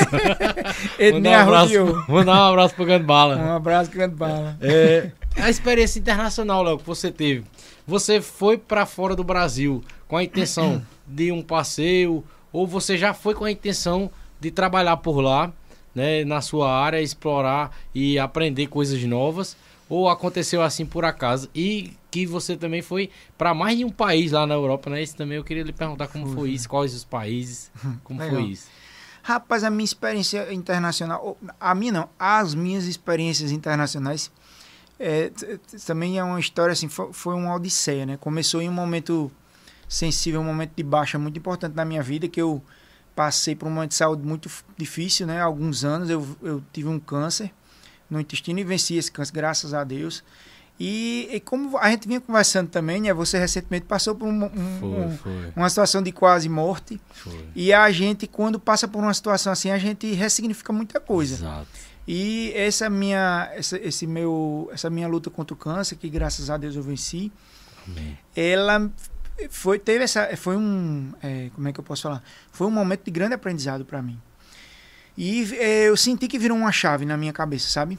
Porque assim, eu sou um cara do interior, de família simples, eu sou do uhum. sítio, né? É minha, meus pais, minha mãe é professora, meu pai é foi funcionário, se aposentou na, na Companhia Energética de Alagoas, que era a antiga CEAL, depois virou Eletrobras. Então a gente morou na cidade um tempo, no início da minha infância, e depois a gente foi morar no sítio, e mora até hoje no sítio, né? Então eu sou um cara do interior e eu sempre quis muito conhecer outros países. Era um sonho que eu tinha. Uhum. Aprender inglês sempre foi um sonho que eu também muito grande dentro de mim. Mas eu sempre fiquei protelando, né? Fui, me formei, comecei a trabalhar, sempre tive uma sede muito grande de trabalhar, ganhar dinheiro, botar em prática o que eu tinha aprendido, sabe? Então eu comecei a trabalhar, ganhar meu dinheiro e fui protelando, depois eu vou, depois eu vou. E aí chegou esse momento que eu passei por essa situação de saúde, né? Que aquilo ali, quando eu me recuperei, graças a Deus, eu virei uma chave. Eu digo, rapaz, agora eu quero viver. Aí também me desgarrei, me dei uma doida. que eu, na primeira oportunidade que eu tive, assim, eu queria muito conhecer Londres. Foi o primeiro lugar que eu digo assim, rapaz, eu quero conhecer a Inglaterra. Eu tinha um eu era, ficava encantado com esse negócio do, do, Hoje eu tenho outra opinião, mas eu era muito encantado por essa coisa da monarquia tal, sabe? sabe? A questão medieval, os vikings, eu gosto demais dessa cultura viking, né? Então eu queria muito conhecer Londres. E aí quando eu passei por esse momento de saúde, eu virei a chave e digo, rapaz, vou conhecer o mundo. Vou me danar pelo mundo, agora o meu dinheiro, vou ganhar dinheiro para viver. Deu esse negócio, esse estouro, esse uhum. desengano. Que aí eu, quando fiz 30 anos, eu disse, pronto, vou pegar aqui um dinheiro e vou conhecer Londres. Aí eu lembro que na época eu falei com alguns amigos, bora, bora, ninguém quis, ninguém um não podia, outro não queria, não sei o quê. Eu digo, vou não, pois eu vou. E eu não sabia falar nada de inglês. Foi todo mundo falou que era loucura e hoje eu vejo que foi uma loucura. Porque eu não, na época meu irmão morava na França, meu irmão mais novo, que uhum. foi da Legião Estrangeira. Aí ele morava na França. Só que nessa época que eu resolvi ir, ele tinha ido para uma missão que ele era do exército francês. Uhum. Aí ele tinha ido para uma missão no Líbano, né, que é no Oriente Médio. E eu, é, eu, hum, quando eu digo assim, comprei passagem e tal, não sei o quê, eu digo, não, qualquer coisa, o, o Leônidas, que é meu irmão mais novo, tá ali na França, é perto, vai ali dar um help, alguma coisa, né? Mas aí apareceu esse negócio dessa missão de última hora, ele foi-se embora pro Líbano e eu já tava com tudo comprado, era meu sonho, eu digo, vou. Não sabia falar nada de inglês, olha, aí me, foi loucura, aí fui. aí nessa minha primeira ida, que, que Deus é tão bom, que assim Cheguei naquele aeroporto de Heathrow, que é o maior aeroporto lá de Londres, um negócio imenso, uma coisa. Aí tive dificuldade até para sair. Quem me ajudou foi um casal de goiano, porque eu fiquei enrolado mesmo, matuto. E aí peguei o, o, um táxi para o, o hotel que eu, que eu tinha reservado. Arthur, quando minha família toda preocupada, aquela loucura. Aí quando eu entrei, bicho, no hotel, assim, é, tinha uma galera, assim, uns jovens, assim, na, na recepção. Que aí eu tentando falar com o recepcionista, negócio de tradutor, uma, enrolado demais, até para negócio do quarto, velho. Aí o cara era um ori oriental, mas de origem italiana. O cara só falava italiano e inglês. Eu digo, me ferrei. Aí o italiano é um pouquinho parecido, aí ficou aquela agonia, agonia. Deixa que duas meninas que estavam sentadas nesse grupo de jovens ali perto eram brasileiras. Vira minha agonia. No momento que eu entrei, nos primeiros minutos, que eu entrei no hotel ali, elas levantaram e vieram. Uma, duas grandes amigas minhas até hoje, que é a Vitória, minha amiga que é maranhense, mas mora na França uhum. até hoje, tá, inclusive está grávida. Um abraço, minha amiga Vitória. E Laís, uma amiga minha mineira, que estavam lá, elas moravam lá na época. Na verdade, a Vitória estava estudando inglês e Laísa morava lá. E elas viram a minha agonia e vieram me ajudar. Desde o aeroporto aparecia um. Deus iluminava, aparecia um brasileiro. Um brasileiro. Pra... Mas também depois dessas experiências que eu tive, você vê que brasileiro é um negócio, meu amigo. Tem até em filme, você às vezes tá. É um filme que eu gosto muito que, de humor, que no meio do aeroporto, tá a mulher agoniada sem conseguir se comunicar, grita assim, brasileiro! Aí tem um que, aí quando diz, eu sou brasileiro, eu me ajuda aqui, pelo amor de Deus, que eu não tô conseguindo. aí esse tipo de agonia a gente passa, e brasileiro tem em todo canto. Uhum. Aí essas duas meninas me ajudaram ali naquela primeira comunicação, e nos dias que eu fiquei em Londres, elas foram, saíram comigo, aí pronto, uhum. aí foi uma viagem tão incrível que eu me apaixonei. Aí fiquei naquela. Eu digo, pronto, agora todo ano eu volto para um país da Europa, né? Uhum. Eu quero conhecer o mundo agora. Aí fiquei nessa sina. Aí eu sei que depois eu fui para França. Show. Fui padrinho de casamento de um, de um primo meu. Uhum. E a gente foi, Saulo, um abração. É, fui, fomos para França, meu irmão ainda morava lá. E, e, pronto, aí fiquei com essa meta de ir pelo menos uma vez por ano para a Europa, né? É, foi... Antes você continuar, na França que você falou lá naquela hora que tava falando da caprinovinocultura, que lá na França, nas prateleiras, você vê vários produtos é, derivados então lá tem uma cultura forte tem, tem. da criação de, de, de caprinos e ovinos. E o pessoal tem a certa organização, digamos assim, que falta aqui para que a gente tenha essa industrialização em larga escala, no caso. Exatamente. A França é um dos países mais tradicionais na produção, principalmente de, de, deriva de leite e seus derivados de caprino e de ovino. Inclusive a raça bom, ovina, que é a maior produtora de leite, é uma raça francesa, que é a raça Lacaune, né? Que tem até aqui em Pernambuco alguns criadores, se eu não me engano. Show. Então Qual lá na gôndola. Dessa raça? Produção de leite. Não, digo, mas a característica é, é, visual dela. Porque, São as por exemplo, a, a, a, que é mais criada aqui na nossa região, né? Tem a. Que tem algumas. Nativa é. nossa tem morada nova, tem o Santinês, que é uma raça nova. Isso, a Santinês e a Doppler, né? As mais... É, a Doppler é sul-africana, e as mais, as mais criadas aqui na nossa região, Exato. isso dizer. Aí, assim, pra mim, só saber se eu já vi alguma. Como é, é assim, é, Talvez tenha visto, mas é, é, são brancas, uhum. todas brancas, é, são grandes animais, são para ovelhas são animais mais altos, pernaltas que a gente chama. Tem meia lã, né? A lã, porque tem raça que é toda lanada. Uhum. A lacauna, ela tem lã da ah, metade da barriga para cima, a orelha é um pouco comprida. Uhum e são ovelhas muito leiteiras. Eu sei qual eu, é. Eu conheci inclusive uma fazendaça uhum. lá em, no interior da França, na cidade que meu irmão morava, em. Mala, é, eu esqueci meu Deus, o nome da Por cidade. Por aqui tem pouca, mas tem, eu sei, eu sei qual tem, é. Tem, Uhum. Talvez seja bergamácia, não, que você viu. Com uma orelha muito grande, branca. Sim, já. Essa é bergamácia, e bem, e bem, e bem cheia de lã. É bergamácia. Ah, é. Que é a que produz o berganês hoje, ah. que é uma ah. raça que o pessoal de Dormentes, Petrolina, estão uhum. tentando homologar. Entendi. Aí. Então, é, lá eles têm já é da cultural. Ah, o pessoal lá toma leite de cabra, toma leite de ovelha, como queijo, porque queijo lá tem uma variedade uhum.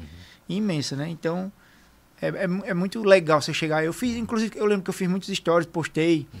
dos produtos que eu vi. Eu digo, rapaz, é que massa, não sei o que. Eu tenho um, um grande amigo que é apaixonadíssimo também por caprino, que é alagoano também, Evandro, meu amigo Evandro Gonçalves que ele, eu mandava para ele, mas a gente mandava nos grupos, um negócio massa. Rapaz, que massa um país sabe? Aí você fica empolgado demais. Aí, Léo, seguindo essa cronologia, né, da, da sua ida para a Europa, como foi que você foi parar na Irlanda para trabalhar na pecuária da Irlanda? Aí Sim. eu queria que você fosse dizendo a cronologia, né? Por onde você passou para chegar lá. Eu termino falando demais, eu falo que não, você vai Fica à vontade, não vai dar certo. Mas aí eu, eu fiquei com essa meta de ir uma vez por ano para a Europa, fui primeiro para a Inglaterra, depois fui para a França, e aí veio a pandemia.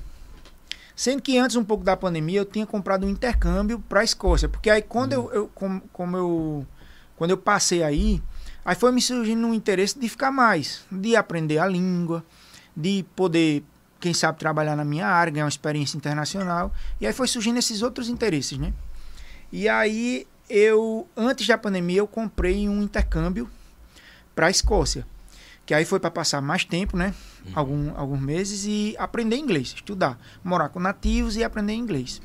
E a Escócia, inclusive, tem uma peculiaridade, né? Que eu lhe falei hoje, que eu fiquei... Sim, sim. então, aí comprei o intercâmbio, que era... Eu, não, eu sou muito ruim com data, mas era para o ano que a pandemia trancou tudo. Pronto. Aí foi quando esse, esse, esse negócio, esse intercâmbio, eu tive que abortar. Até tentei pegar o dinheiro de volta e não valia a pena. Aí tive que esperar passar a pandemia para poder eu ir fazer esse intercâmbio. E aí quando passou a pandemia, acabou que eu também já tinha comprado uma outra tinha aconteceram outras coisas na minha vida que eu estava fazendo crossfit, estava bem focado nessa vida saudável. E eu tinha comprado uma viagem de novo para o interior da França para ir para uma corrida na neve. Foi uma época que eu estava muito focado nessas coisas.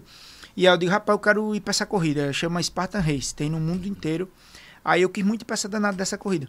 E lá era na, nos Alpes da França, na neve. Eu digo, rapaz, experiência massa, eu quero ir. Aí endoidei e fui. Achando que não ia conseguir ir para o intercâmbio, porque estava travado ainda desde a pandemia. Aí fui para essa corrida no início do ano, quando pensei que não destravou as coisas da pandemia. E aí eu tive que no meio do ano ir para o intercâmbio. Aí nesse ano eu fui duas vezes para a Europa, no caso, que foi primeiro para França para a corrida, e depois fui para esse intercâmbio. Aí quando eu fui para o intercâmbio, Arthur, aí foi quando, na verdade, aqui, né, na minha vida profissional, eu já vinha muito cansado, sabe? Aquela coisa quando você vem sobrecarregado, tal, aí você vive uma experiência legal. Aí eu comecei a, a rapaz, eu acho que eu vou dar uma, sabe aquela coisa de viver um ano sabático? Digo, vou dar uma parada, vou tentar uma experiência diferente, vou aprender de fato inglês com mais tempo, vou trabalhar na minha área para ganhar experiência internacional. Então foi uma coisa assim que todo mundo me chamou de doido mais uma vez. lá na minha terra, porque ficaram dizendo, rapaz, tu vai largar tudo. E eu tava com a minha carreira de vento e popa, graças a Deus. Vinha fazendo uns cursos de cirurgia, né? E trabalhando bem e tal. Aí foi, foi assim que eu decidi ir é, na doide mesmo. Depois da experiência da Escócia, que eu passei mais tempo. Aí foi quando eu disse, rapaz, eu vou viver um ano sabático. Tava cansado aí. Aí pronto, aí foi esse foi o primeiro gatilho, pra, até eu chegar na Irlanda. E aí, você conhecia alguém lá na Irlanda? E, nessa, e dessa vez você já foi direto pra Irlanda? É, na, pra Irlanda eu, uhum. eu pensei primeiro em ir pra Inglaterra. Porque já era um país que eu, que eu tinha afinidade, né? Uhum. E Dublin, a, é, a Irlanda, no caso Dublin, a gente sempre ouvia muito falar, e é uma verdade, que era um país que tinha muito brasileiro. Então, como eu tinha também a intenção de aprender inglês, até para entrar nas fazendas, uhum. eu, eu tentei escolher países que não tivesse muito brasileiro. Não por nada, mas porque quando a gente é confrontado, está vivendo com nativos, uhum. você ah, desenvolve mais o inglês. Aprende né? na chincha. É, aprende na chincha. Foi o que aconteceu comigo. Então, eu escolhi a Escócia por isso também, uhum. mas por causa do raguiz que eu lhe falei, que depois a gente fala. E, e eu não queria ir para Dublin por causa disso, que eu digo, rapaz, lá tem muito brasileiro, eu não vou aprender, vou terminar, né? E mas aí no final das contas acabou que aí uh, pouco tempo antes de eu decidir, é, uma, uma prima de um amigo meu que é da cidade vizinha lá que morava em Londres, ela eu tive um probleminha de comunicação com ela. Ela teve uns problemas lá de mudança e eu não consegui falar com ela direito. Por um acaso, que eu digo que foi Deus e foi mesmo, um amigo meu da infância, que estudou comigo na infância, sabe aquele amigo que você tem na infância, que do nada tem muitos anos que você não vê, sabe? Do nada, uma prima minha repostou uma foto com ele no shopping lá de Arapiraca. E a foto era assim, revendo, reencontrando meus amigos da minha cidade. Um negócio assim, sabe? Aí quando eu vi aquela foto, eu disse, eita, poxa, o Léo. Aí que estudou comigo não sei o que. Aí me deu aquele negócio, eu fui olhar o Instagram dele, que eu não tinha, né? Aí quando eu olhei o Instagram dele, aí tava lá, que ele morava em Dublin, na Irlanda, não sei o que. Eu disse, eita, poxa, velho. Aí. aí eu peguei, segui ele e falei, Léo, não sei o que. Aí a gente se comunicou e eu digo, posso lhe ligar? Eu tenho, queria falar com você. Ele disse, eu te ligo na hora, não sei o quê. Aí liguei para ele, aí pronto. Aí quando eu falei com o Léo, o Léo que me convenceu. Me convenceu assim, né? Eu já estava uhum. convencido, mas ele me deu motivos para ir para Irlanda. E aí eu, eu digo, pronto, bati o martelo Irlanda e fui embora para Irlanda. Eu achava que é, a Escócia é longe da Irlanda, no caso? A Escócia, a Irlanda é dividida é uma ilha. vizinhos. É vizinho, só Ah, tem, é? mas tem, é, são duas ilhas, né? Aham. Aí tem um canalzinho pequeno do mar ali, mas a Irlanda é uma ilha pequena que é dividida em duas é, partes, né? A Irlanda do Norte, que pertence ao Reino Unido, né? E a República da Irlanda, que é onde tem Dublin. Então a República da Irlanda faz parte da União Europeia, né? É euro que a gente gasta lá. Já a ilha que é do lado, que é a Grã-Bretanha, né? Que aí na Grã-Bretanha, que é uma outra ilha maior, aí tem País de Gales embaixo, Aham. no meio tem a Inglaterra e em cima tem a Escócia, mais ao norte do mundo, né?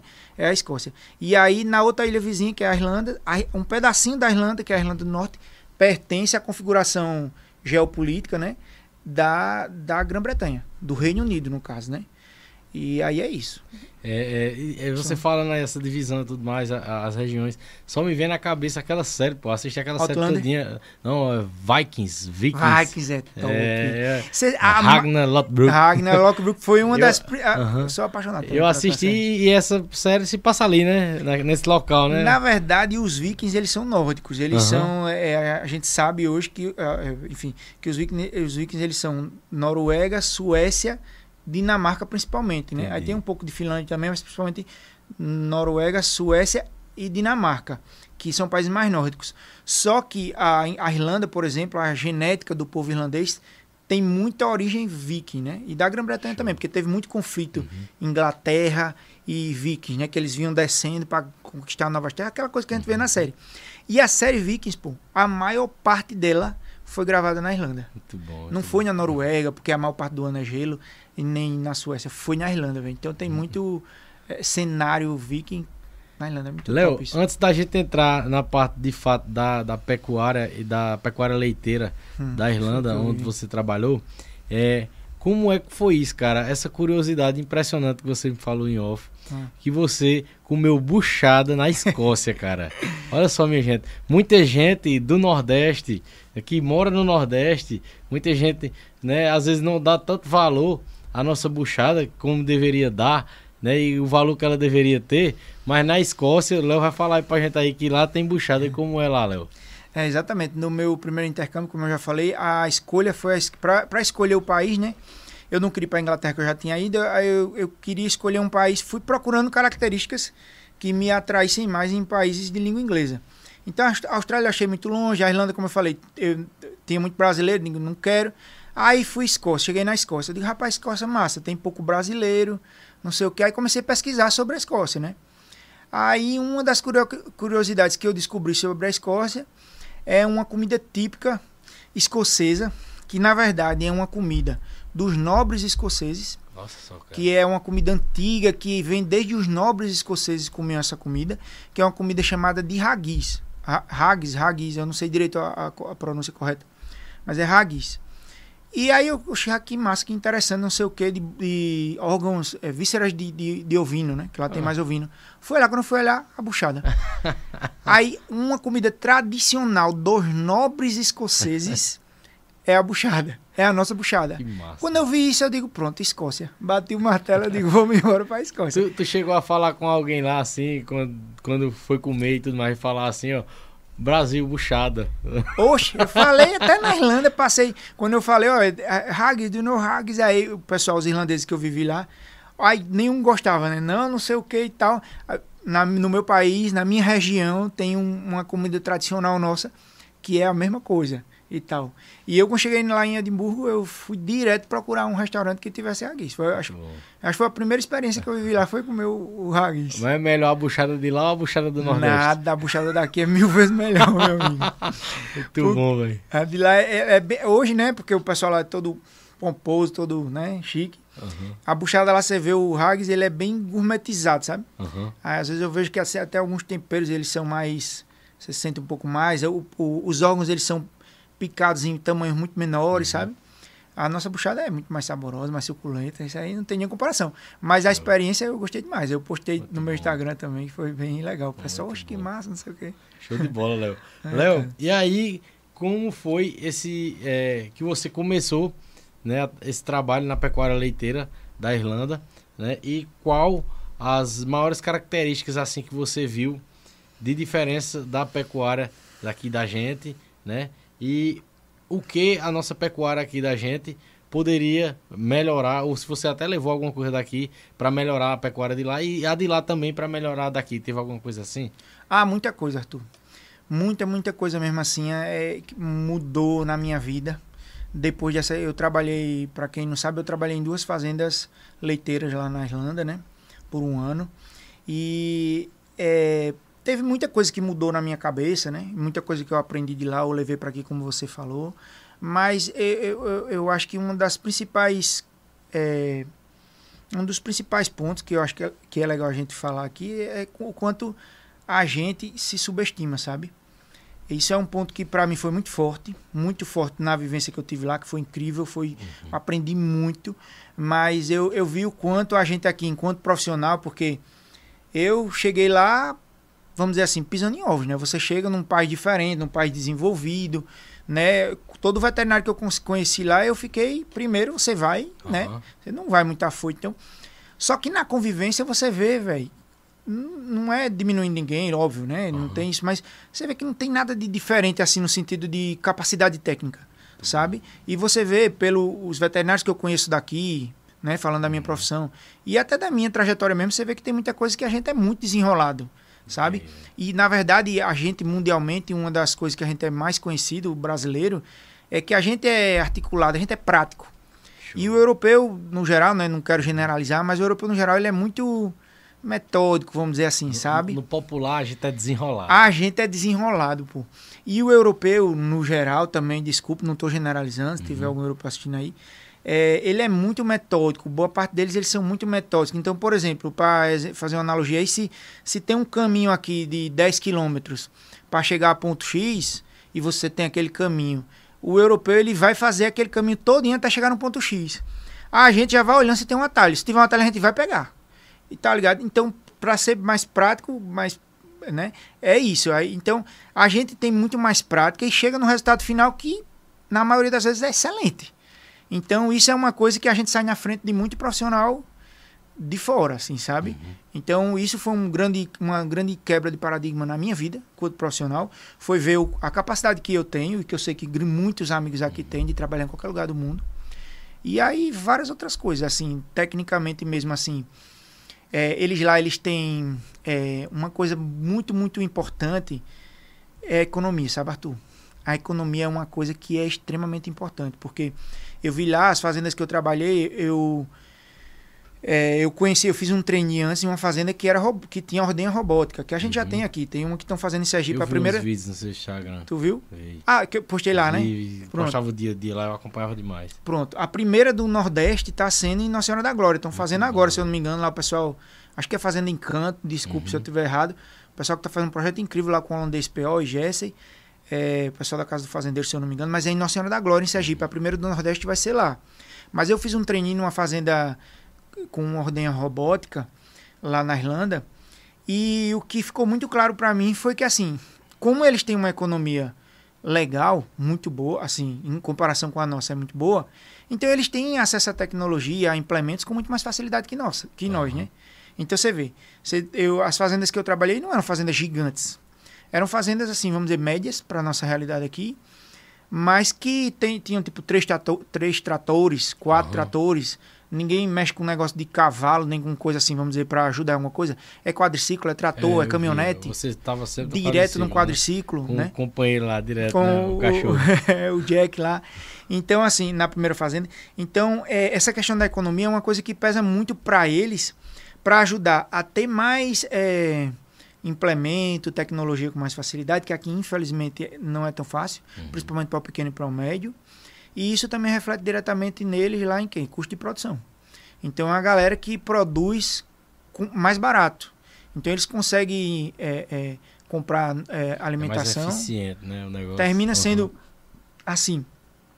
Tem dois lados, né? Uhum. Eles terminam sendo mais eficientes, mais bem, bem produtivos, porque é, a nutrição, por exemplo, que a gente sabe que é responsável por um, uma grande fatia, uhum. a maior fatia dentro da economia numa fazenda, dentro do, do, do, gasto de uma fazenda, lá eles, eles, eles conseguem é, comprar concentrado, farol de soja, milho, enfim, mais barato. Então, uhum. eles, eles têm um custo de produção mais baixo, consequentemente, têm uma margem de lucro maior. E vendem também mais barato, sabe?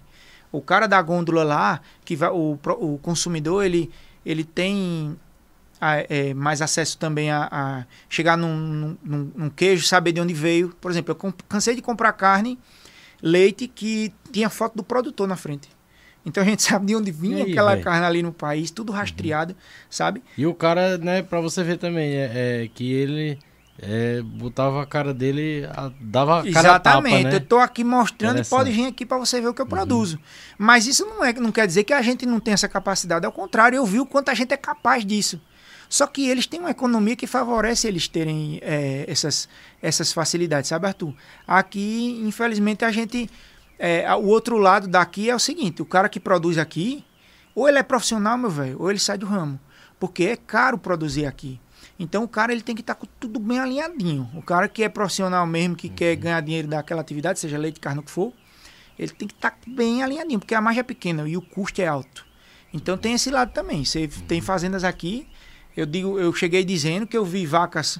Eu trabalho, eu sou concursado veterinário da Secretaria de Agricultura de Pão de Açúcar, que é uma cidadezinha pequena lá no interior de Alagoas, no sertão.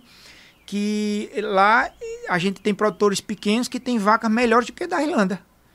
E isso foi um. Tá ligado? Eu falar isso, povo, que conversa de tô dizendo. Tem vaca lá de 50 e tantos quilos, de 60 e tantos quilos de leite, 70, lá no meu interior, sabe? No nos nossos interiores. Então aí você vê que o potencial que a gente tem, que já, já é reflexo dessa economia difícil que nós temos. Então o cara, ou ele produz certinho, com tudo na ponta do lápis, ou então sai do ramo. O nordestino, acima de tudo, é um forte mesmo, né? É um forte, justamente. Literalmente, cara. Olha só que massa, É, é, é um orgulho imenso ser da E- nossa e região. a você gente- ter ido pra lá, pra fora, você pegou esse contraste, pô. Isso é muito massa. muito legal, pô, Uhum. muito legal. E, e dá uma força muito maior, sabe, Arthur? Eu aprendi para além de técnica, Uhum. do que de tudo que eu aprendi lá, e hoje eu sei que eu sou um profissional muito melhor, né, com tudo que eu vivi lá, é, aprendi. Mas para questões culturais também, porque o irlandês, o irlandês e o europeu no geral. Vamos chegar nisso aí. Eu já anotei aqui já. Mas Eu achei muito interessante essa parte também cultural, que é uma das coisas que eu bato na tecla direto aqui, sabe? Nós vamos chegar nisso aí agora. Mas é, é, antes disso, Léo, só pra gente finalizar essa parte da, da, da pecuária leiteira, qual a raça predominante assim lá que é mais explorada? É, na bovinocultura, pecuária, nós isso, na temos dois é, grandes grupos de raça de raças bovinas no mundo, né? Uhum. São as raças é, taurinas e as raças zebuínas. Aham.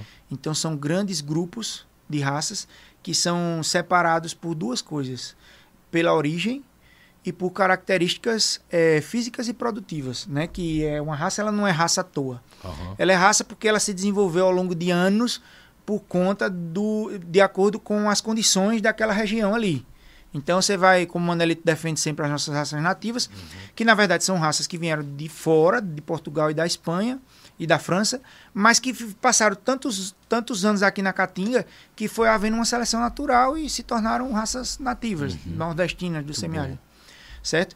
Então a, a, a gente tem esses dois grandes grupos. E a- as taurinas e as zebuínas. As, as raças taurinas, elas são raças europeias. Então são raças que nós também chamamos de raças europeias, que são raças de origem europeia. Tem o segmento corte e leite nas raças europeias. E as raças zebu- zebuínas, elas são raças de origem indiana. Então a gente tem raça principalmente para o corte, nas zebuínas, que aí tem o Nelore, que é famosíssimo, né? É, gileteiro, guzerá, enfim. E tem a- o Gi e o guzerá, que são trabalhados hoje, que a gente chama de dupla aptidão. Tem linhagens mais leiteiras e linhagens por corte. Entendi. Então, na Europa, eles como são muito fechados para tudo que é deles, né? Eles, lá eu só encontrei raças europeias. Não vi nada de azebuado ou zebuíno, por exemplo. Os Estados Unidos criou uma raça chamada raça Brahma, que é uma raça que pega características europeias e, e zebuínas também. Eles foram pegando o melhor de cada um e produziram essa raça. Então a gente tem essa raça, a raça Brahma aqui no Brasil, tem nos Estados Unidos, tem no Canadá, tem na Austrália, mas na Europa você não tem. Inclusive eu mostrando o gado que a gente tem aqui lá, que eles conhecem da internet e tal. Mas eles ficam. Eu mostrei foto, fotos minhas com. É, é, Fica vontade, fica vontade. Fotos minhas com, com animais zebuínos indo do Brasil tal, gileteiro, eles ficavam bestas assim, porque a gente sabe que o zebuíno ele é muito diferente do, do europeu. Tem orelha, tem raças que tem orelha grande, o chanfro, né? A parte do chifre no G é saindo assim, o chifre muito grande. Então as raças que eu vi lá são raças europeias. Tipo, para produção de leite, 90% holandês, né, raça holandesa, que lá é chamada de Frisian. É, e a gente tem também raça Jersey, uhum. lá, né, que é chamada de Jersey mesmo, Jersey, eles chamam, que é um, a raça holandesa é de origem dos Países Baixos, né, da Holanda mesmo, como o próprio nome diz. E a Jersey é uma racinha desenvolvida numa pequena ilha entre a França e, entre a França e a Inglaterra, que é a ilha de Jersey, que é uma raça que tem incrível, uma raça pequena, muito produtora e que é a raça que tem mais gordura no leite. Então, para produção de queijo, é excelente. Aí lá, basicamente, o que eu vi foram essas duas raças. Aí tem um cruzamentozinho de cimental, porque eles usaram muito cimental antigamente. Aí você vê uma raçazinha, uma vacazinha ou outra com um pouco de sangue de cimental, mas a maioria é holandês e, e Jersey. Eu, eu vi você comentar de, da questão ali, mais uma vez, da, da Carnaúba, né? E eu vejo que eles dão muita ênfase, né? A Cindy, né? Se eu não me engano, lá. É, raça é, Cindy é uma raça paquistanesa, né? Eles dão muita ênfase, né? Lá. É uma raça, inclusive, um abraço pro meu amigo Arthur Targino, que é um dos maiores entendedores da raça Cindy no Brasil, é aqui em Potiguar e tá nos Estados Unidos agora, Show. lá em Nashville. E é um grande amigo meu, um abração para ele. E ele. E a raça Cindy é uma raça que é, é eu não vou ter como te falar exatamente da história da Cindy entrando no Brasil, uhum. mas eu uhum. sei que tem. Aqui no Nordeste você tem Carnaúba, que é uma, uma, uma grande referência, né? E, e tem um, alguns outros focos de, de, criadores. Mas é uma raça paquistanesa, é uma raça de pequeno porte, que a gente pode dizer que é uma raça de dupla aptidão também. Já tem linhagens hoje, as linhagens do pessoal da Carnaúba, são linhagens bem leiteiras, né? E, e a gente tem um pessoal que cria mais para o Sudeste ali, é, eu não vou lembrar agora o nome, é, mas que o pessoal que seleciona mais para corte, que é uma raça, por ser de uma área árida, né, muito seca, uhum. como o Guzerá também, que é o, o zebuíno mais antigo do mundo, de uma região muito seca da Índia, eles, eles se adaptaram bem aqui no, no nosso semiárido. Mas são é, raças bem, eu diria que bem discrepantes. O Guzerá é uma raça grande, porte. O, o é um gado que, boa parte é um gadozinho pequeno tal, sabe? Por isso o pessoal defende, porque, ah, é pequeno, então come menos e tal. Mas, enfim, acho que tem cabe tudo aí, né? Dependendo da situação, a gente diz que de uma fazenda para outra já tem muitas diferenças que aí você vai escolher de acordo com a característica, o que, que o produtor queira, né? Desenvolver ali. Show, Léo. Léo, um assunto agora é, que eu vou entrar também, que a gente conversou também em off, que é um assunto que é, já era para ter deixado de ser assunto no nosso país inteiro, no nosso Brasil, né? Mas que infelizmente todo ano, né, para não dizer todo mês, acontecem fatos, principalmente na internet, nas redes sociais, e que sempre vem à tona, né, e vem aí para a mídia, né, que é a questão da xenofobia, né, e o combate à xenofobia que tem que ser constante, né? Todo, praticamente todo podcast aqui que é a gente nesse podcast, né, é o nosso propósito maior é, enaltecer o nosso Nordeste, mostrar que o nosso Nordeste tem gente boa em várias áreas, né? Como a gente tem mostrado. Sem, e, sem denegrir outras regiões. Exatamente, exatamente. É. E é, acima de tudo isso, a gente naturalmente combate a xenofobia, porque mostra para muita gente que, que é preconceituoso e ignorante, né? Que o que falta para eles é informação, né? E saber que aqui é bom, aqui, aqui é bom para danar. Exato. E aí, Maria. É, É isso que eu, que eu ia lhe perguntar, né? Se você teve algum fato né, que marcou para você, né? Se você sofreu xenofobia. É, eu, eu, eu, vivi algumas situações, infelizmente com brasileiros, né? Porque o gringo, no geral, ele conhece muito pouco do Brasil, né? E não sabe nem dessas, dessas é, esses problemas, que, essas rixas internas que a gente tem. Olha só, cara, no estrangeiro você teve uma, uma, situação negativa com outros brasileiros. Com brasileiros. Infelizmente, Caramba. eu e eu diria, acho que quase todos os nordestinos que eu conheci já tinham passado por situações é, semelhantes ou até piores com pessoa, com, com brasileiros de outras regiões, né? Uhum. Então, como você vem falando, a xenofobia ainda é uma coisa, infelizmente, muito viva, né? E eu, eu, eu diria assim, o que eu percebo eu não sofri nada muito direto, porque até eu sou um cara que eu acho que eu sou, eu consigo me impor bem. Então eu já chego dizendo que eu sou nordestino e que eu amo demais a minha região, meu estado e sabe, eu não dou nem, nem, nem brecha. Então eu acho que aquilo ali já, já cria um certo é, receio da pessoa ser mais direta, caso ela tenha alguma intenção de tirar onda ou de, sabe? Mas eu vejo claramente que existem dois tipos de xenofobia. Tem aquela xenofobia que diz, ah, nordestino, ah, você é um moto de fome, você é um, é, sei lá, alguma loucura dessa que esse povo tem. Ah, você é um, morre de fome, de sede, não tem água, sei lá, é burro, uhum. sabe? Alguma coisa. Isso é uma xenofobia que é clara, essa é massa, né? Me entendam o que eu tô querendo dizer assim, que é massa por quê? Porque o cara tá ali xingando ali diretamente, então é algo que você consegue combater diretamente. Mas essa, é, eu, a que eu acho pior é a xenofobia que ela é como é que eu posso falar? Ela está intrínseca ali. Ela é uma xenofobia é, velada, sabe? Essa é a, é, é a pessoa eu, que. Eu passei já. Já passasse? Em São Paulo. Em São Paulo, tu viveu Uma visita ah, tu... que eu fiz recentemente em São Paulo, eu, eu notei em alguns lugares que eu fui, né? Que cheguei em algum lugar, numa loja, ou algum lugar assim, né? Como cliente, né? E eu notei que quando eu abri a boca, é, a pessoa percebeu o meu sotaque, já começou a me tratar Diferente. Com, com inferioridade. Justamente. Como se fosse. Como se eu fosse burro, exatamente isso aí mesmo. É. Infelizmente, esse tipo de xenofobia que você relatou, provavelmente é a que a gente mais vê uhum. e é a pior de combater. Porque num caso como esse que você viveu e alguns que eu vivi lá também, se eu vou dizer você está sendo xenófobo, rapaz, tenha vergonha na sua cara, vai se lascar, vai se, né, se danar para lá ou o que for. O cara diz, você tá doido, não sei o quê, tá ligado? É. Então essa xenofobia é uma xenofobia muito complicada de, de, de, combater. E você falando isso, eu até me lembrei de uma situação que eu vi, veja só, é, que me revoltou muito. De um caso, de dois casos, na verdade, de, de xenofobia velada.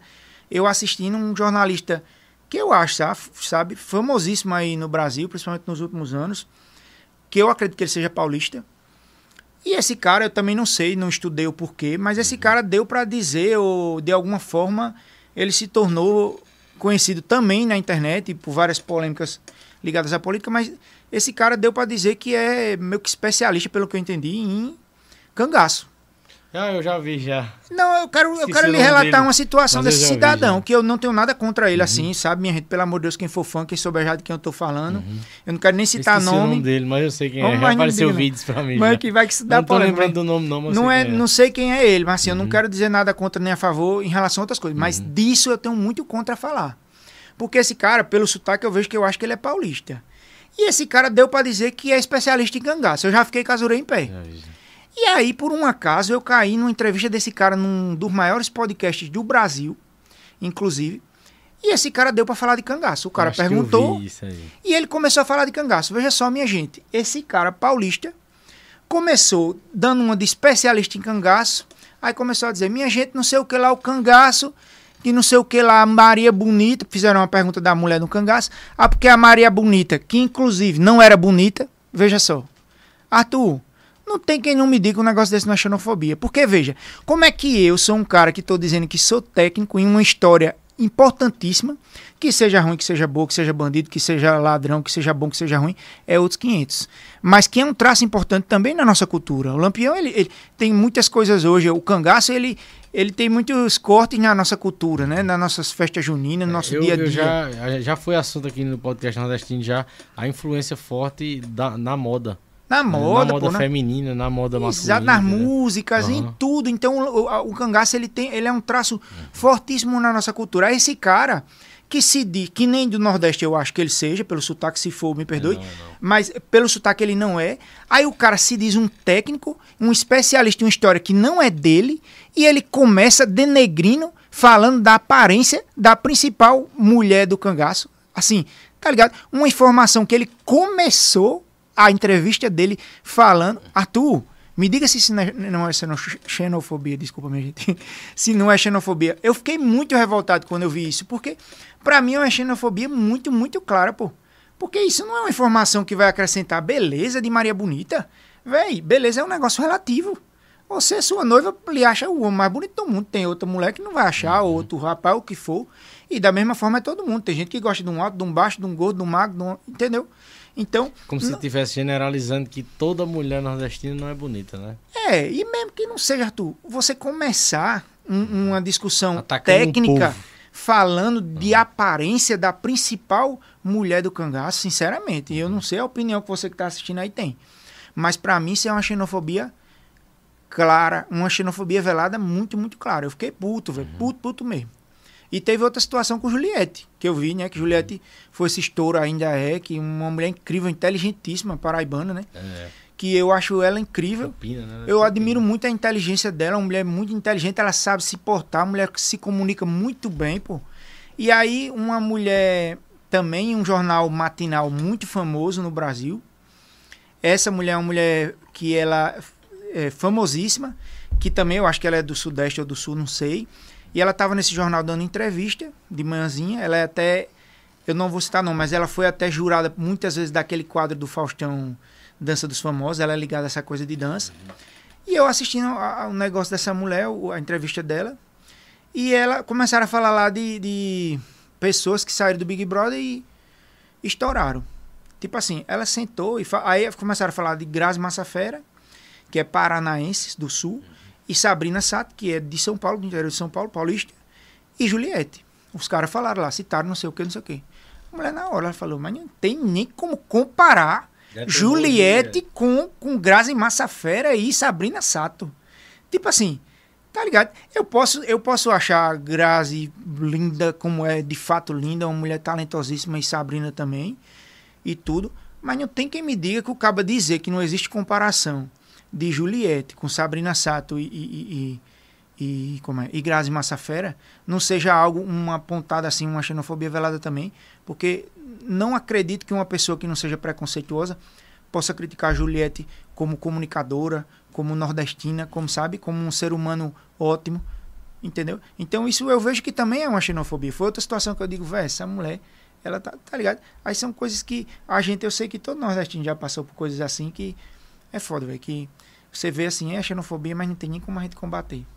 Eu vivi, né? Vivi lá situações assim que são desagradáveis. Uma menina carioca uma vez numa, numa, numa atividade lá no intercâmbio, né, na parte do, do estudo de inglês, ela, ela uma amiga minha, uma, um grupo que a gente fez, aí uma menina da minha, da minha equipe, uma amigona minha, Gabi, que é mineira, ela levou, era para levar negócio de comida típica de cada país. Uhum. E aí o grupo da gente, aí, aí, vamos levar pão de queijo que compra ali já feito, é prato, não sei o que, ah, beleza. Aí ela era mineira, levou, né? O pão de queijo. E aí a professora pediu para ela explicar do pão de queijo, não sei o que lá vai. E tal. E no final, a professora pediu para eu complementar. Aí eu disse, olha, professora, realmente pão de queijo comida maravilhosa, deliciosa. Eu gosto muito de pão de queijo. Mas o nosso país, né, o meu, dela e da outra, que era carioca e de uma gaúcha que tinha, é um país continental, é um país gigantesco. Então a gente encontra pão de queijo no Brasil inteiro e é uma comida maravilhosa. Mas é uma comida, é um prato que é que foi criado na, no estado de, de Gabi, o estado de Minas Gerais, que é o estado de Gabi. É uma comida mineira, mas é uma comida brasileira e que a gente encontra no Brasil todo. Aí eu falei isso para a professora, né? Quando eu falei isso, a menina carioca se levantou lá e disse bem assim: Eu não concordo. Eu não concordo com isso. Aí eu disse: Ô, oh, minha filha, é o seguinte: isso não é uma coisa que caiba, assim, oh, desculpa, que, que seja possível você concordar ou discordar. É um fato. Eu não estou dizendo que, que, que pão de queijo não seja uma comida brasileira. É brasileiro, só estou dizendo que é uma comida mineira. Assim como o cuscuz é do Nordeste mas que a gente encontra no Brasil todo. Ou você vai dizer que o chimarrão é uma comida da Paraíba, uma bebida da Paraíba. É uma, é uma bebida que é do Rio Grande do Sul. Né? Que, ah, eu encontro na Paraíba, eu encontro. Um gaúcho que vai trazer, um para, paraibano que gosta de tomar, do mesmo jeito é o pão de queijo. O mate também que chama, né? Justamente, mate. Então você vê que é uma, uma futucada que, tipo, quando a menina que é gaúcha falou do chimarrão, ela não. Que, que trouxe para o Rio Grande do Sul, Rio Grande do Sul, Rio Grande do Sul, falando que, lógico, tá certa né? Que é uma bebida brasileira, mas é gaúcha. Ela não futucou. Mas quando eu fui explicar que era uma comida criada em Minas Gerais, mas que era brasileira, sim, mas que era mineira, ela futucou. Eu não concordo. Você não tem que concordar ou discordar. É um fato. Você não precisa discordar disso e nem concordar. Não cabe isso não aqui. Aí, tá ligado? Esse tipo de coisa que você vê que, que é. E, e, o, e o nordestino tá aí para isso mesmo, pra gente tá sempre enaltecendo, mostrando que o nosso povo é bom e como você falou, enfatizou, cara, muito bom essa observação, que isso vai fortalecer mais ainda e motivar mais ainda pra gente continuar fazendo o trabalho do jeito que a gente tá fazendo, não é? a gente mostra o que a gente tem de bom, Mas a gente sabe que os outros também têm coisa boa, né? Com certeza, Sem, sem desmerecer nem. Logicamente, Uhum. a gente não precisa se exaltar denegrindo ninguém. Exato, né? mas a gente é diferenciado. Léo, é, uma coisa que eu achei muito massa, cara, e que, e que é, é assunto em muitos podcasts nordestinos que a gente faz aqui. Hum. E que eu achei massa, até as fotos que você enviou. Kevin, se, se der pra colocar na tela enquanto a gente falar, olha só, velho, que massa, velho. A valorização que. é, Essa, essa foto é na Irlanda? Na Irlanda, no Na interior Irlanda, da pronto. Irlanda, em Mulligan. no interior da Irlanda. Olha a, a a valorização da cultura, como é forte no interior da Irlanda. Pa- passa as outras aí, Kevin, por favor. As crianças, as crianças tocando, né, sanfona de oito baixos, essa sanfona. Eu não, sei Não. se é de oito baixos, porque eu, Parece, não, eu, né? não, eu não entendo, Aham. Arthur. Mas Eu, eu- parece, né? Se eu tiver errado também, os sanfoneiros de plantão aí vão me corrigir. Mas assim, independente se não for ou não, mas se for ou não, independente. É, a questão de a gente ver crianças, né, jovens, adolescentes é, é, tocando algo que é raiz, Nativo. cultura nativo deles, né? E a valorização que eles dão e de, e de, e de como. e, assim, eu que- queria até lhe perguntar, você viu a realidade lá, de como eles conseguem fazer com que as crianças admirem tanto a própria cultura deles, a cultura raiz deles de verdade, para estar fazendo isso, né? Porque hoje, infelizmente, é, é, eu não culpo os jovens, não culpo o pessoal mais novo, né? De não valorizar a nossa raiz, a nossa cultura, perder né? coisas É, é, uma, né? é uma discussão, até um debate até bem mais profundo, Pronto. né? E que a gente não vai precisar chegar aqui. Mas eu queria lhe perguntar como é que é, um fenômeno desse acontece, porque para mim é um fenômeno É, isso, cara. né? Exatamente. Eu, eu, eu digo, como eu até já falei aqui, que eu aprendi muita coisa na Irlanda, com os irlandeses principalmente, muita coisa boa eu aprendi.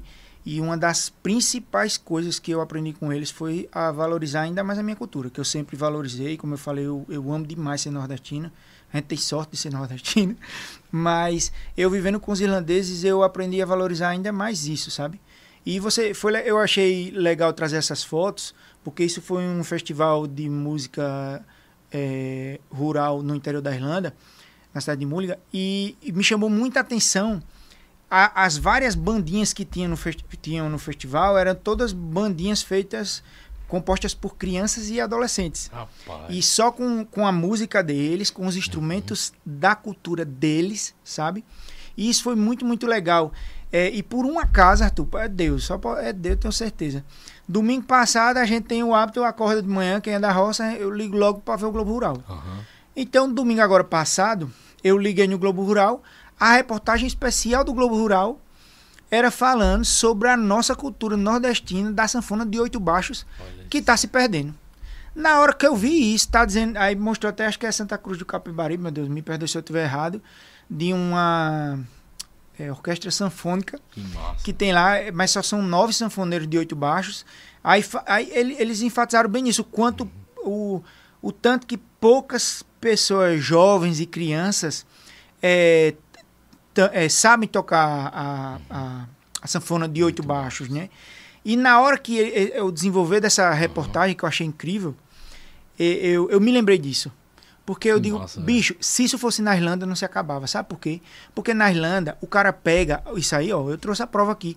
O cara pega a música deles, o instrumento deles, a cultura deles, eles entendem a importância que isso tem para reconhecer a, a nossa identidade, que é a Uhum. nossa cultura, a nossa identidade, e leva isso para onde? Para as escolas.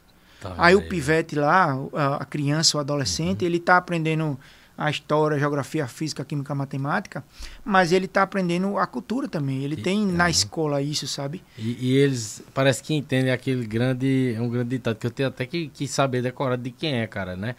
Que, que diz, né? Se a gente não souber de onde a gente veio, a gente não vai saber para onde, Pra a onde gente vai, né? Perfeito. E eu tenho enfatizado isso aqui direto, cara. O quanto é importante, o quanto é importante. Muita gente acha que é besteira, que é bobeira, que um forró, que uma poesia é diversão. Oxe, e não é, minha não gente. é, não. Isso reflete em todos os setores da nossa sociedade. Reflete em todos os setores da nossa sociedade. Quanto mais for valorizado, quanto mais for enaltecido, mais a gente vai ver reflexo na sociedade no geral.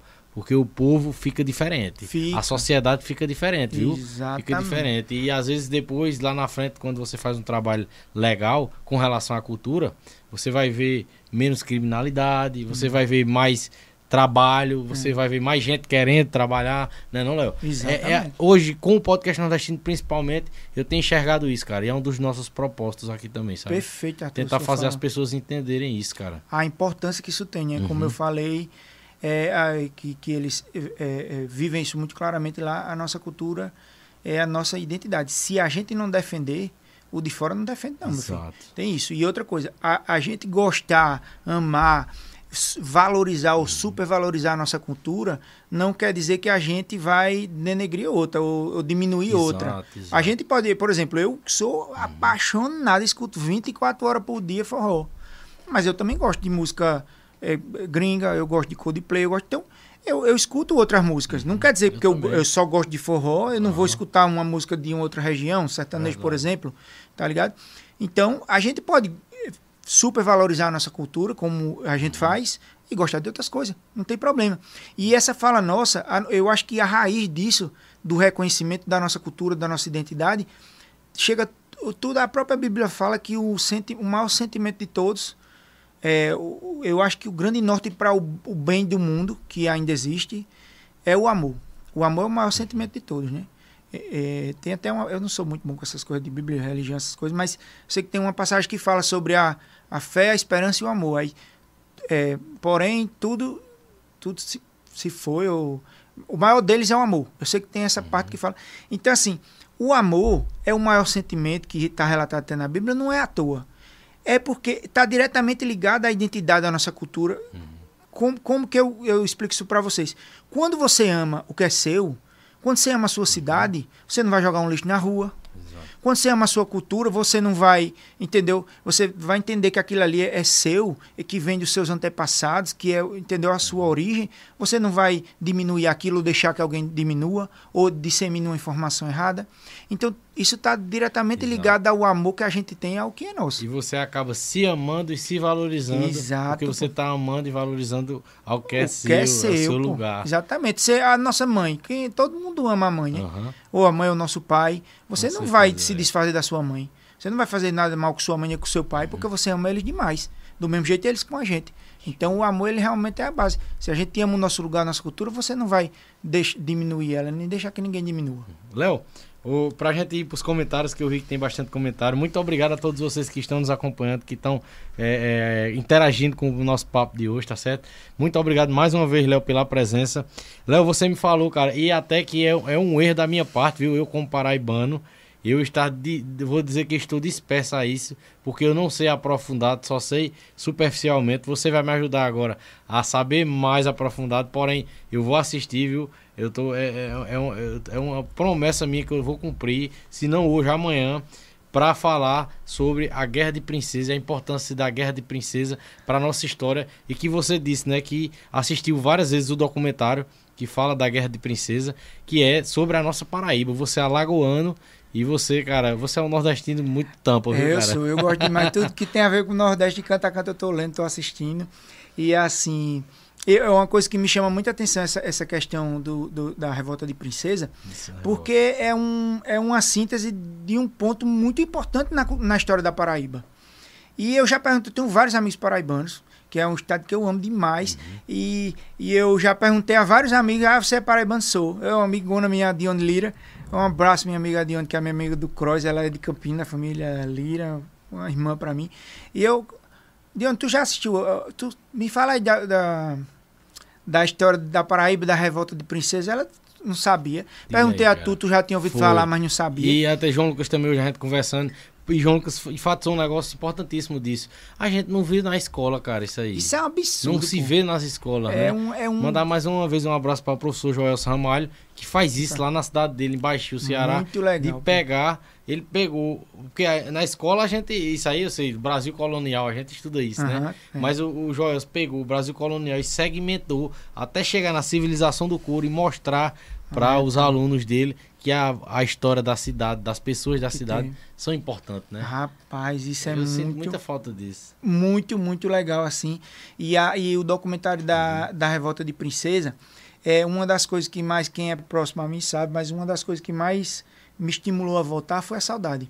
Eu achei que era besteira e eu, na verdade, eu subestimei a saudade, né? Eu sabia que eu teria e tal saudade da nossa comida, da nossa cultura, dos meus pais que eu amo demais, meus irmãos, meus sobrinhos, meus amigos.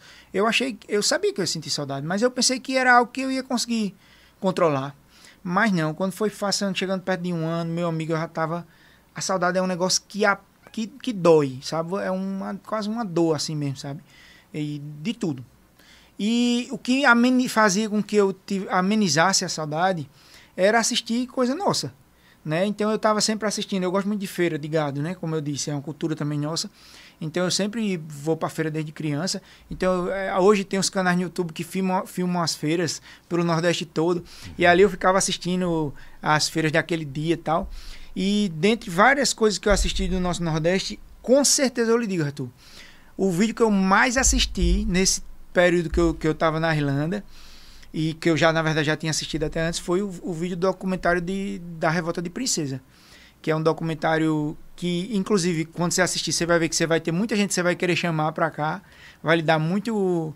É, é, alimentar muito uhum. os seus convidados futuros aí.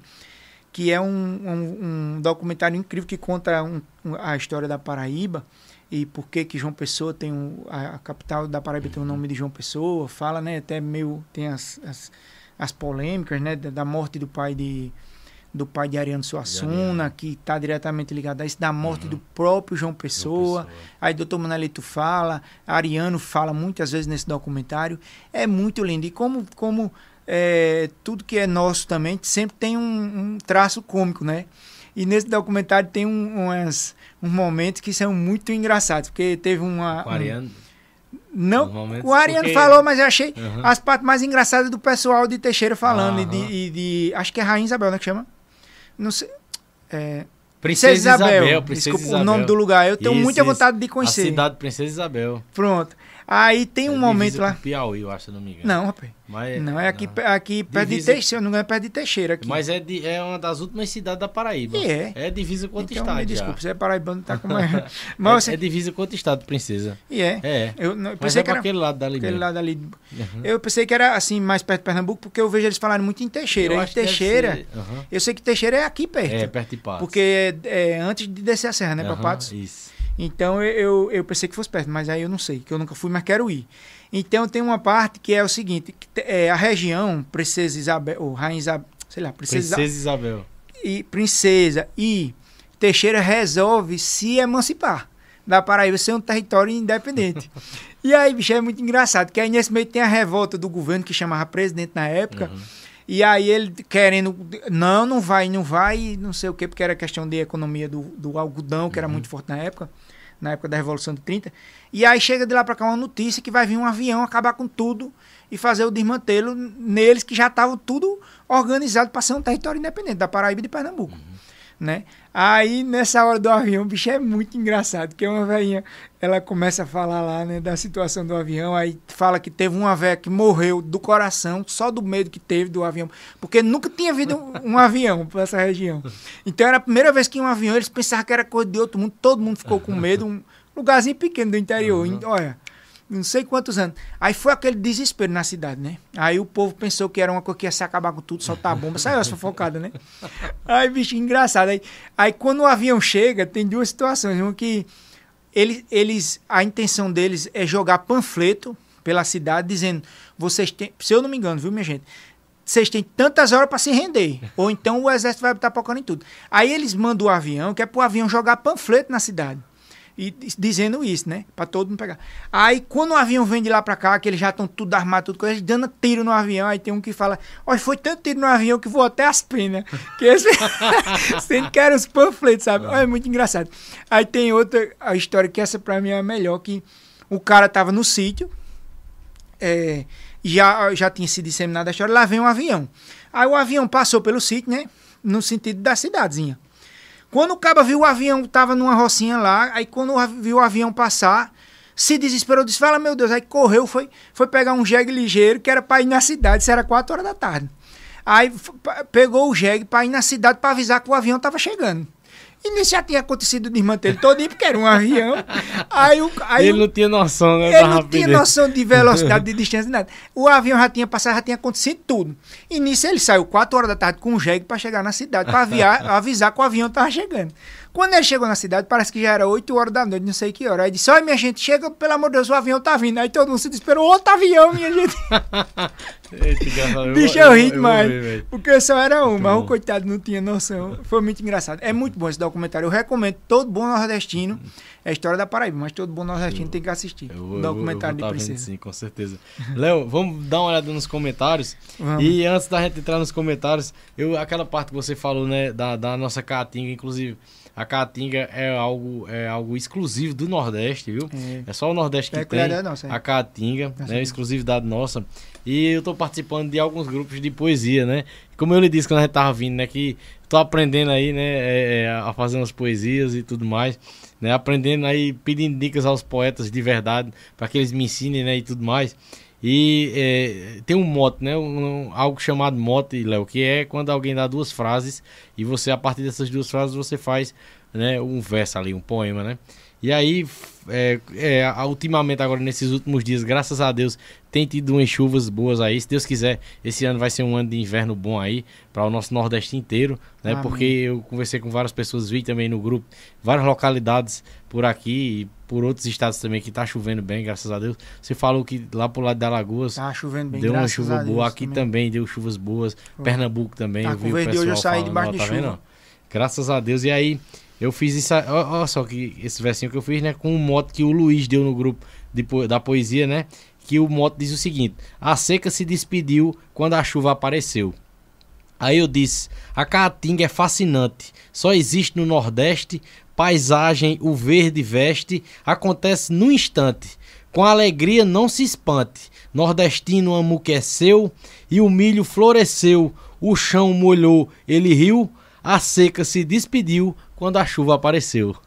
Bonito demais, Arthur. Você tá. Tô, tá tô aprendendo. Quem Também- disse foi eu mesmo, Arthur Vilar. Parabéns, de verdade. Muito bonito, bonito demais. Também, meu amigo, recebendo quem você tá recebendo aqui. É, É, Paulo Barba. tem é que aprender, tem que aprender. Estive esses dias Rodrigo também. Nojosa. Hoje É- faz oito dias que eu estive na Serrinha, Pernambuco, O Mar- lá. Estive na casa de Paulo Barba. Foi mesmo. Marquinhos da Serrinha. Marquinhos da Virgem Serrinha Maria, eu não deu demais. estar nesse dia, mas se Deus quiser, eu vou lá novamente no dia que ele esteja. Mas estive lá na presença de grandes poetas, viu? Paulo Barba, Veridiano, Denilson, Américo Barros estavam lá nesse dia e foi um enchente de poesia que tem de Paulo, sabe? Coisa linda, eu vou o dizer. cara fica só assim, rapaz. Você- você- olha, lá é um lugar mágico. Não, a Serrinha sei. ali perto de São José da Egito. É um Ave lugar mágico. Até o tempo a gente tem que ir lá, viu? Se Deus quiser. Porque eu acho assim, é de uma inteligência que eu mesmo É. assim eu não consigo acompanhar. Um É negócio desse eu não divino, faço. cara. É um dom divino. É É, um Deus dom que, que é Deus que fazem. bota na cabeça do poeta um negócio desse. Impressionante, é bonito demais. É... Vamos dar uma olhada nos comentários, viu? Aqui Bora. bastante. É. Ó, Kevin, começar ali no Danilo, Kevin. É, começa no Danilo, né? É. amigo Jonathan. Danilo Rodrigues, um grande veterinário. Léo do Chão de Alagoas, hoje à noite lhe traz diversas notícias boas. Ó, isso aí é uma, isso é uma poesia, viu? Ah, Um grande veterinário lá do chão de Alagoas. Hoje à noite ele traz diversas notícias boas. E quem ajuda os animais tá ajudando as pessoas. Rapaz, Eita, muito obrigado. Grande danado. Valeu, Danilo. Bonito demais, valeu, Tamo Danilo. junto. Eduardo Rodrigues, ó, um ótimo médico. Parabéns, doutor. É, Arthur Barbosa. Mandar um abraço para o mandar um abraço para o grande Adelso Santos aí, grande amigo Adelso, membro do nosso canal. Por isso que o nome dele ali, ó, tá, tá diferente. Que ele é membro do nosso canal, viu, Léo? Adelso, já, eu acho que eu vou desenrolar para essa semana, viu? Vai ter livro aí por membros do canal aí. Seja membro do podcast nordestino que tem brindes aí para vocês, tá certo? Valeu, meu irmão, obrigado. Paulo Romero, sempre temas importantes para o nosso Nordeste. Muito obrigado, cara. Isso motiva demais e a gente entende, Léo, que a gente tem que. A gente vai pegando o termômetro do público, do né? pessoal, né? Muito bom. Legal. Alisson Pereira, boa noite, meu amigo Arthur, e meu fraterno abraço a, seu convidado, a você, seu convidado, e todos os que estão ligados no programa. Valeu, meu irmão. Valeu, Obrigado. Rapaz, Jo- Jonathan. Jonathan.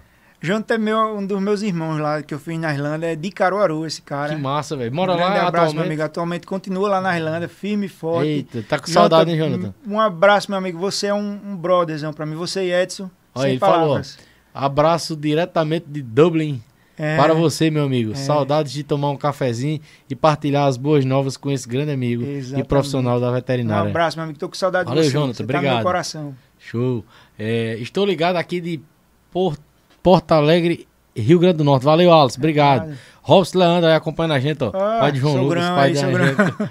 Eu- Meu sogro acompanhando a gente, ó. Boa noite, amigo Léo. Seja bem-vindo ao nosso Cariri. Em breve está sendo inaugurado o abatedor frigorífico em nossa Monteiro. Olha só que legal. rapaz, que velho. alegria, que felicidade bom, saber hein? disso. Show. Olha, o professor Joel Ramalho, que eu tinha citado aí, que já foi nosso convidado esses dias, né? E tem um projeto excepcional lá, ligado à história, né? A nossa história, a história do nosso Nordeste e a história lá em Baixio, Ceará. Ó, boa noite, nação. Excelentes estatísticas e instigantes temáticas na veterinária. Parabéns, doutor Leonardo, pela brilhante entrevista. Parabéns, Arthur Vilar, por mais uma magnífica proposta. Valeu, Joel. Tamo junto, meu irmão. Obrigado. É, ó, Slap Obrigado, Joels. Beat Videos. Grande, grande doutor Leonardo, abraço diretamente da Irlanda. Ó, a Irlanda em peso acompanhando a gente não é hoje. isso, né? rapaz. Será que é Edson, meu Deus? Não sei quem O, no- o nordestino hoje está na Irlanda, É, um Valeu, Léo. abraço, meu amigo. aí, um abraço pra essa terra fria e chuvosa. Ó o Mike aí, ó. Go- gostaria de ver o Galego Aboiador aí no podcast. Meu amigo, se você tiver contato com o Galego Aboiador, converse com ele, diga a ele que é interessante demais pra ele ele vir aqui, porque ele já foi convidado, já eu falei com ele esses dias, viu? Só falta ele, só depende dele. É, Meu amigo Alex França ali, Valeu, Alex amigo, França. fez, fez residência. Aham. Veterinário também fez residência lá em Show. Mossoró. Minha prima Débora. Outra coisa que eu achei Um muito abraço. interessante, cara, é um curso que você está ministrando de cesárea, né? Exato, muito exato. bom, Léo, muito bom tô- mesmo, viu? Foi uma, uma visão empreendedora que eu tive aí no meio do caminho. Graças a Deus tem dado muito certo. Tô, tô dando cursos profissionalizantes para estudantes e profissionais da veterinária lá em Alagoas, de cesariana em, em ruminantes e as principais cirurgias do- dos ruminantes também. Tem dado muito certo. Pessoal siga aí, vai estar acompanhando um conteúdo bem legal, Show. técnico. E o pessoal que for né, da área da veterinária, estudantes, né, uma grande oportunidade aí. É, sigam o Léo para você acompanhar, além de um ótimo conteúdo para vocês, né? E para quem é nordestino no geral, eu mesmo gosto muito dos conteúdos, não sou da área da veterinária, mas eu gosto muito, porque é conteúdo nordestino, É, cara. É do nosso pô, Nordeste e é legal demais. É, cadê? O o Vital, mandar um abraço pro Vital Cordel, grande poeta aí, também me deu umas boas aulas de poesia. Arthur pede para o doutor falar um pouco do potencial genético das ovelhas nativas e do curraleiro pé duro para a pecuária do Nordeste. Ó, boa pergunta do Vital, hein? Ô, Vital, obrigadão pela pergunta, excelente. Eu tô vendo aqui que tem até outra. Agradeço demais pelas perguntas. Mas é, falar em material genético, em potencial genético de raças nativas, seja o pé duro curraleiro, né, que é uma raça que começou, se eu não me engano, minha gente, lá no, no Piauí, né, no sertão do Piauí, e o doutor Manelito trouxe para cá, também é muito forte aqui na Paraíba, é, é falar em justamente no que a gente vem falando algumas vezes aqui, que é a questão da adaptação, né? Então, toda vez que você é, é, pensar em ter raças que a gente chama de nativas, são raças que têm mais rusticidade e, consequentemente, elas, elas tendem a ser mais produtivas nas condições, em- vamos dizer assim, em, em- em condições não tão que você não vai precisar de tanto incremento nutricional e tal para poder é, ter bom reflexo produtivo dessas raças. Então, o, o material genético, a raça nativa, seja bovina, caprina ovina, é, o principal ponto é adaptação, é adaptabilidade. Então, responder melhor do ponto de vista produtivo é, a, a condição que a gente tem, seja uma raça nativa num lugar frio, ou seja as raças nativas que nós temos aqui para Caatinga, que o doutor Manelito defendia brilhantemente e, e, tá, e foi tão correto. Né? Agora, obviamente que assim, como eu falei, né, a nossa cabeça é animal, é, como a gente fala, né, a nossa animal é biologia, não é matemática. Então, a gente tem que ter a base, Porém, é importante a gente também ter um pouco de flexibilidade para trazer outras coisas que vão agregando. Agora, saber usar. Por isso que é tão importante ter sempre um profissional espe- especialista para orientar. Muito bom, Léo. Valeu. Aí, Vital. Grande resposta aí do Léo, obrigado. Mandar um abraço pro Adão Maia. Lá, valeu, valeu, Adão. Obrigado pelo feedback. Débora Ramos caiu. Espero que não tenha sido a live. Eu acho que não, viu, Débora? Porque muita gente comentou aí, então eu acho que pode ter sido um probleminha só aí. Carlos Lima, boa noite a todos. Parabéns pelo conteúdo. Obrigado, Carlos. O Vital falou aí da questão do que eu lhe falei, na, da difusão e tal no, na- no Brasil inteiro, que você deu uma resposta brilhante, né? Acho Também foi tá na- ligado, é- acho que foi na hora que a gente tava conversando sobre aquilo lá. Exato. É. E aí, e aí, Vital, foi uma resposta excelente, viu, Léo? Que eu vou estar também tentando fazer um recorte aí pro pessoal ver, né? Olha o que ele falou aqui. Aí. Cadê o. Vocês estão me fazendo sonhar e tá me dando vontade de criar, criar cabra. Valeu, é isso aí, Vital. meu amigo. Novos junto. criadores, união Vital é lá da Bahia. Vital, é lá da E Bahia, é. Ah, tá, tô vendo aqui Jacuípe, Bahia, um Tá abraço. É, Erinha Boiador, um Obrigado. abraço pra Erinha. Erinha, grande poeta lá de Água Branca. George Tom Água Branca, Edson. Alagoas? E, e não, Água Branca, Paraíba aqui. Ah, é? É, Tem Alagoas perto- também, Água Branca. Tem, tem a Alagoas também? Ah, A-. Água Branca, Paraíba, aqui perto de São José do Egito, por ali. É, É. Renato Vaz aí falando, minha Hoje- tia Beth, um abraço. Mandar um abraço pro Renato, já foi nosso convidado aqui, demais também trouxe um conteúdo Grande, incrível, excepcional. top. Capital Edson. cultura. Boa noite, tá aqui, ó, de Curitiba, Paraná, acompanhando esse grande podcast. Ah, tá. Valeu, Tom. Obrigado, É, e eu espero que você seja nordestino, deve estar com saudade daqui, hein, cara. Mas se não for também, um abraço viu, pra você e pra todos os paranaenses. Obrigado por estar com a gente, meu irmão.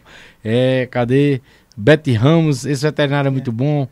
É, Buideraldo, mandar um abraço pro Buideraldo, sempre acompanhando a gente também. É. Mandou mensagem lá no. É, mandou mensagem lá no Instagram e tudo. Ele, se eu não me engano, é da Bahia. Se eu tiver errado, você me corrige, viu, Buideraldo? Tamo junto. É, cadê? Cadê? É, ele é de Jacuípe, Bahia, o Buideraldo. Um abraço, Tamo Jacuípe. junto. É, aí, Riachão ó, a. Débora. Obrigado, Débora. Obrigado. Deus abençoe. Germano Alencar, boa noite, galera. Conteúdo de uma importância ímpar e mostra a força, a evolução e grandeza do nosso povo nordestino. Arthur e Doutor Leonardo, que Deus abençoe vocês grandemente. Igualmente, meu amigo. Deus abençoe Obrigado, amigo. você e sua família. E Trindade, É, Pernambuco. Ele é ele. de Trindade, Pernambuco, acompanhando a gente. Mandar um Um abraço pro. Bilu, Bilu lá de Santa Cruz de Capibaribe, acompanhando a gente. Nós nordestinos também somos os pioneiros nessa cultura. Na cidade de Santa Cruz, onde existe a única orquestra. Exatamente. Foi o que eu falei. Olha, o Bilu falou que saiu na reportagem, né? Muito bom, Tem cara. que colocar nas Aham. escolas, Bilu. Tem Show. que botar a criança pra aprender, rapaz. Eu não vou deixa tá essa cultura se fazendo- perder, não. Eu vou estar fazendo um episódio especial aqui, cara. Já tinha já esse, esse e agora com, que- com isso que você trouxe, mais ainda, que era o papo de sanfoneiro. Mas a gente vai dar uma ênfase pra sanfona de oito Oito baixos. baixos, que é e, de vamos tentar, Gonzaga. e vamos tentar trazer algum, com certeza, se Deus quiser, tem aqui em Monteiro. Aqui em Monteiro é a terra da cultura, né? de- Exato. da música. E vai ter Exato. com certeza um sanfoneiro aí. Quem estiver assistindo já puder me indicar, é, que, que tenha contato comigo, manda pra mim aí. Não deixa eu mandar não, viu? Hum. É, cadê? ó? meu pai acompanhando a gente ali também, ó. Alberto Limonta, podcast Nordestino Show, parabéns sempre, conteúdo muito relevante para a nossa cultura. Tamo junto, pai, te amo. É, o Erinho ali falou, ó, meu sítio e nos caminhos queimados no lugar de, ó, tá vendo aí, ó? Dizer que é no caminho de É, queimadas. exatamente. O Lugar de uma das guerras da Revolução de Princesa. Muito bom, Erinho aí, ó. Olha, Valeu, queimadas- obrigado. Sabe pra onde é que fica queimadas? Pode baixar um pouco aí, Kevin. Cadê, ó? Cadê? Meu sítio é, é nos caminhos queimados, caminhões queimados. Lugar de uma das guerras da Revolução do Princesa. Que massa, velho. Interessante, viu? Valeu, Erin. Obrigado. Grande contribuição. Camila Feitosa acompanhando a gente. É... Estagiário, um beijo, meu estagiário CS. Show. Meu É, irmão aqui falando, di- dizendo da cidade Aham. que eu fui na fazenda. Ele me levou na fazenda de ouvir no local, lá no sul da França. Era Miou o nome da, da, da cidade. Show. Seu irmão é o, Leônidas. Aqui. é o Leondas, né? Um abraço, show, meu irmão, show. te amo. Valeu, Antônio Marcos, me acompanhando a gente. Camila ali, É. aí. Agora que vi. Show de Um bola. abraço. Aí o Antônio Marcos virou nosso membro também. Seja bem-vindo, viu, Antônio Marcos? Mais um membro aí. E a gente já tá com vários brindes aí para os membros, hein? Deus quiser aí, vamos estar começando a presentear vocês. Lenice Souza também. Acho que é da Prata, Lenice, acompanhando né? a gente. É da, é da Prata? Eu acho que é, não sei, Lenice. Se não for, um abraço. Uhum. Muito obrigado, meu amigo. Show de bola. É, Léo, obrigado, cara. Obrigado, Nevel. Teve alguém que, que passou? Só falando aqui, é o Adão Maia Uhum. falando que Princesa Isabel faz divisa Isso. com Pernambuco. Isso. Se eu não me engano, com o município de Cidade de Triunfo. Então é, não é muito flores longe, não. sei. É, flores, eu, né? eu só sabia disso, que a Princesa Isabel é uma das últimas cidades da Paraíba e é divisa, é a cidade que faz divisa direta com, o- com o estado. Deve ser o. Pernambuco Deve ser mesmo. o Pernambuco É isso mesmo. É porque a, a divisa de Pernambuco com a Paraíba é muito extensa. né? Exato, exato. Então eu, assim, conheço. E ao mesmo jeito, e, é- da mesma forma é perto de, do, dali do sertão, né? É, eu imaginei que como eles Teixeira, falam muito de. Teixeira no documentário, Aham. Princesa Teixeira, aí eu pensei que fosse. Eu penso que sejam vizinhos. Aham. Então, como eu já passei em Teixeira algumas vezes indo Show. pra Patos, eu, pen- eu também. imaginei que fosse Mas, por ali, é. né? É, É isso. Léo, é, eu, eu lhe falei quando a gente tava vindo, né? Pra gente finalizar, eu tenho um, um- um verso também sobre amizade, né? De, de minha autoria também, aí me atrevendo aí a entrar no, no dos poetas aí. Rapidinho, é uma cestilha, é rapidinho, né? Onde eu disse assim: a boa amizade é doce, mais doce que guloseima, igual carvão é a ruim. Não adianta tira teima, que apagado ele te suja e aceso ele te queima. Então, minha gente, cultive as boas amizades, viu? E as amizades ruins, a gente vai selecionando, vai filtrando ao longo da vida, né, né Léo? Exatamente, E eu amigo. agradeço pela sua amizade, cara. Eu também. Além é de um ter sido que- meu convidado, você é meu amigo, Eu que eu lhe disso. conheço antes do podcast. Ah, a gente sempre teve uma- um, um papo muito legal. Você é um cara que eu admiro. E, e como eu falei, né? Estou extremamente feliz de ter tido esse momento aqui, poder falar para o nosso povo sobre o que é nosso. E isso me deixou muito feliz. E antes só de me despedir e agradecer mais uma vez, eu queria um ponto muito importante que eu não posso esquecer e que eu falei com você também anteriormente, que hoje é aniversário de um Isso, grande cara. amigo meu, Aham. que é o meu amigo Valdones Pinheiro, que é um grande zootecnista, ele é supervisor é, nordeste da The Rios Brasil, que é uma empresa de nutrição animal, e ele é cearense lá de Milhã, então eu tenho certeza que ele a noiva dele, minha amiga Jânia, gente boa também demais, estão Parabéns pro assistindo. Valdones, cara. E o Deus Valdones, quando eu repostei, ele falou: Eu não acredito não que tu vai, eu sou muito fã do podcast, Pô, muito véi, fã do Arthur. massa, eu disse: Pois eu vou mandar um abraço, um é feliz aniversário pra você lá ao vivo. Pedi o Arthur também pra dar um abraço pra Nossa, você. Velho, ó, Parabéns, cara. Que Deus te abençoe. Muitos anos de vida, muitas felicidades, cara. Muito obrigado. Você não sabe o quanto eu fico feliz, cara, e realizado de saber disso, velho. No interior do Ceará, a cidade dele, no caso. Ele é, ele é de Milhã, isso, no interior velho. do Ceará, é um grande zootecnista, um grande nutricionista de animais, um, um nordestino incrível, sabe? Um Muito cara bom, inteligentíssimo e um irmão pra mim. Foi um, olha comecei que- minha vida profissional trabalhando junto com ele. Então a gente tava todo dia junto, é um, é um brotherzão pra mim. Então, feliz aniversário, meu amigo, que Deus lhe abençoe, muita saúde é o que, lhe- que eu lhe desejo e sucesso, prosperidade, tudo de bom, que você é um cara nota mil. Amém. É. E muito obrigado a todos vocês que nos acompanharam, que nos acompanham, tá certo? Quem conheceu a gente hoje, se inscreve no canal, dá o like e acompanha aí, aproveita que você tá hoje aí, né, descansando. Aproveita e depois de que nós vamos finalizar aqui agora, assista aí outros papos que temos aí no nosso canal. Tem muita coisa boa, poesia, tem forró, tem vaquejada, tem muita cultura, tem é, é, muita informação também de qualidade, como o papo que o Léo trouxe pra gente aqui hoje, gente. Então, não deixe de acompanhar a- os nossos outros conteúdos aí no nosso canal oficial do YouTube, né? E também as, as nossas outras redes sociais aí, TikTok, Quai, Instagram, Facebook, nós estamos em todo canto, Léo. O podcast nordestino Ah, tá é, se tá. disseminando aí e é para você ver que essa magia da internet, né? A Sim. gente tá chegando aí em lugares, eu tô chegando em lugares que eu nunca fui, né? Exato. Isso me deixa assim com uma, com uma sensação muito feliz, muito é muita realização, cara, é muita felicidade. Obrigado pela presença. Há muito tempo eu queria trazer você aqui, cara. Obrigado. Eu que agradeço, meu amigo. Mais uma vez eu digo que fico muito honrado, estou muito feliz com o seu projeto. Desejo que ele cresça cada vez mais, porque você merece e o nosso povo, a nossa cultura merecem demais. Então, eu só tenho a agradecer a você, a todo mundo aqui da equipe. Tenho certeza a minha família toda que está assistindo, meus pais, meus irmãos, meus amigos, meus estagiários, todo- meus amigos aqui no Brasil, que estão fora, em vários países. Eu quero ah, é, agradecer a todo mundo que está aí acompanhando e principalmente a você Show de por bola. essa oportunidade. Antes do, do nosso encerramento, quero lhe presentear aqui, ó. Hoje você foi comigo lá no Grande Erley, aí, ó, que tá aparecendo aí na tela. Legal. Erley, é, é, Erley é o artista de madeira, o Erley, e ele produz essa lembrança aqui pra gente estar presenteando os convidados, né?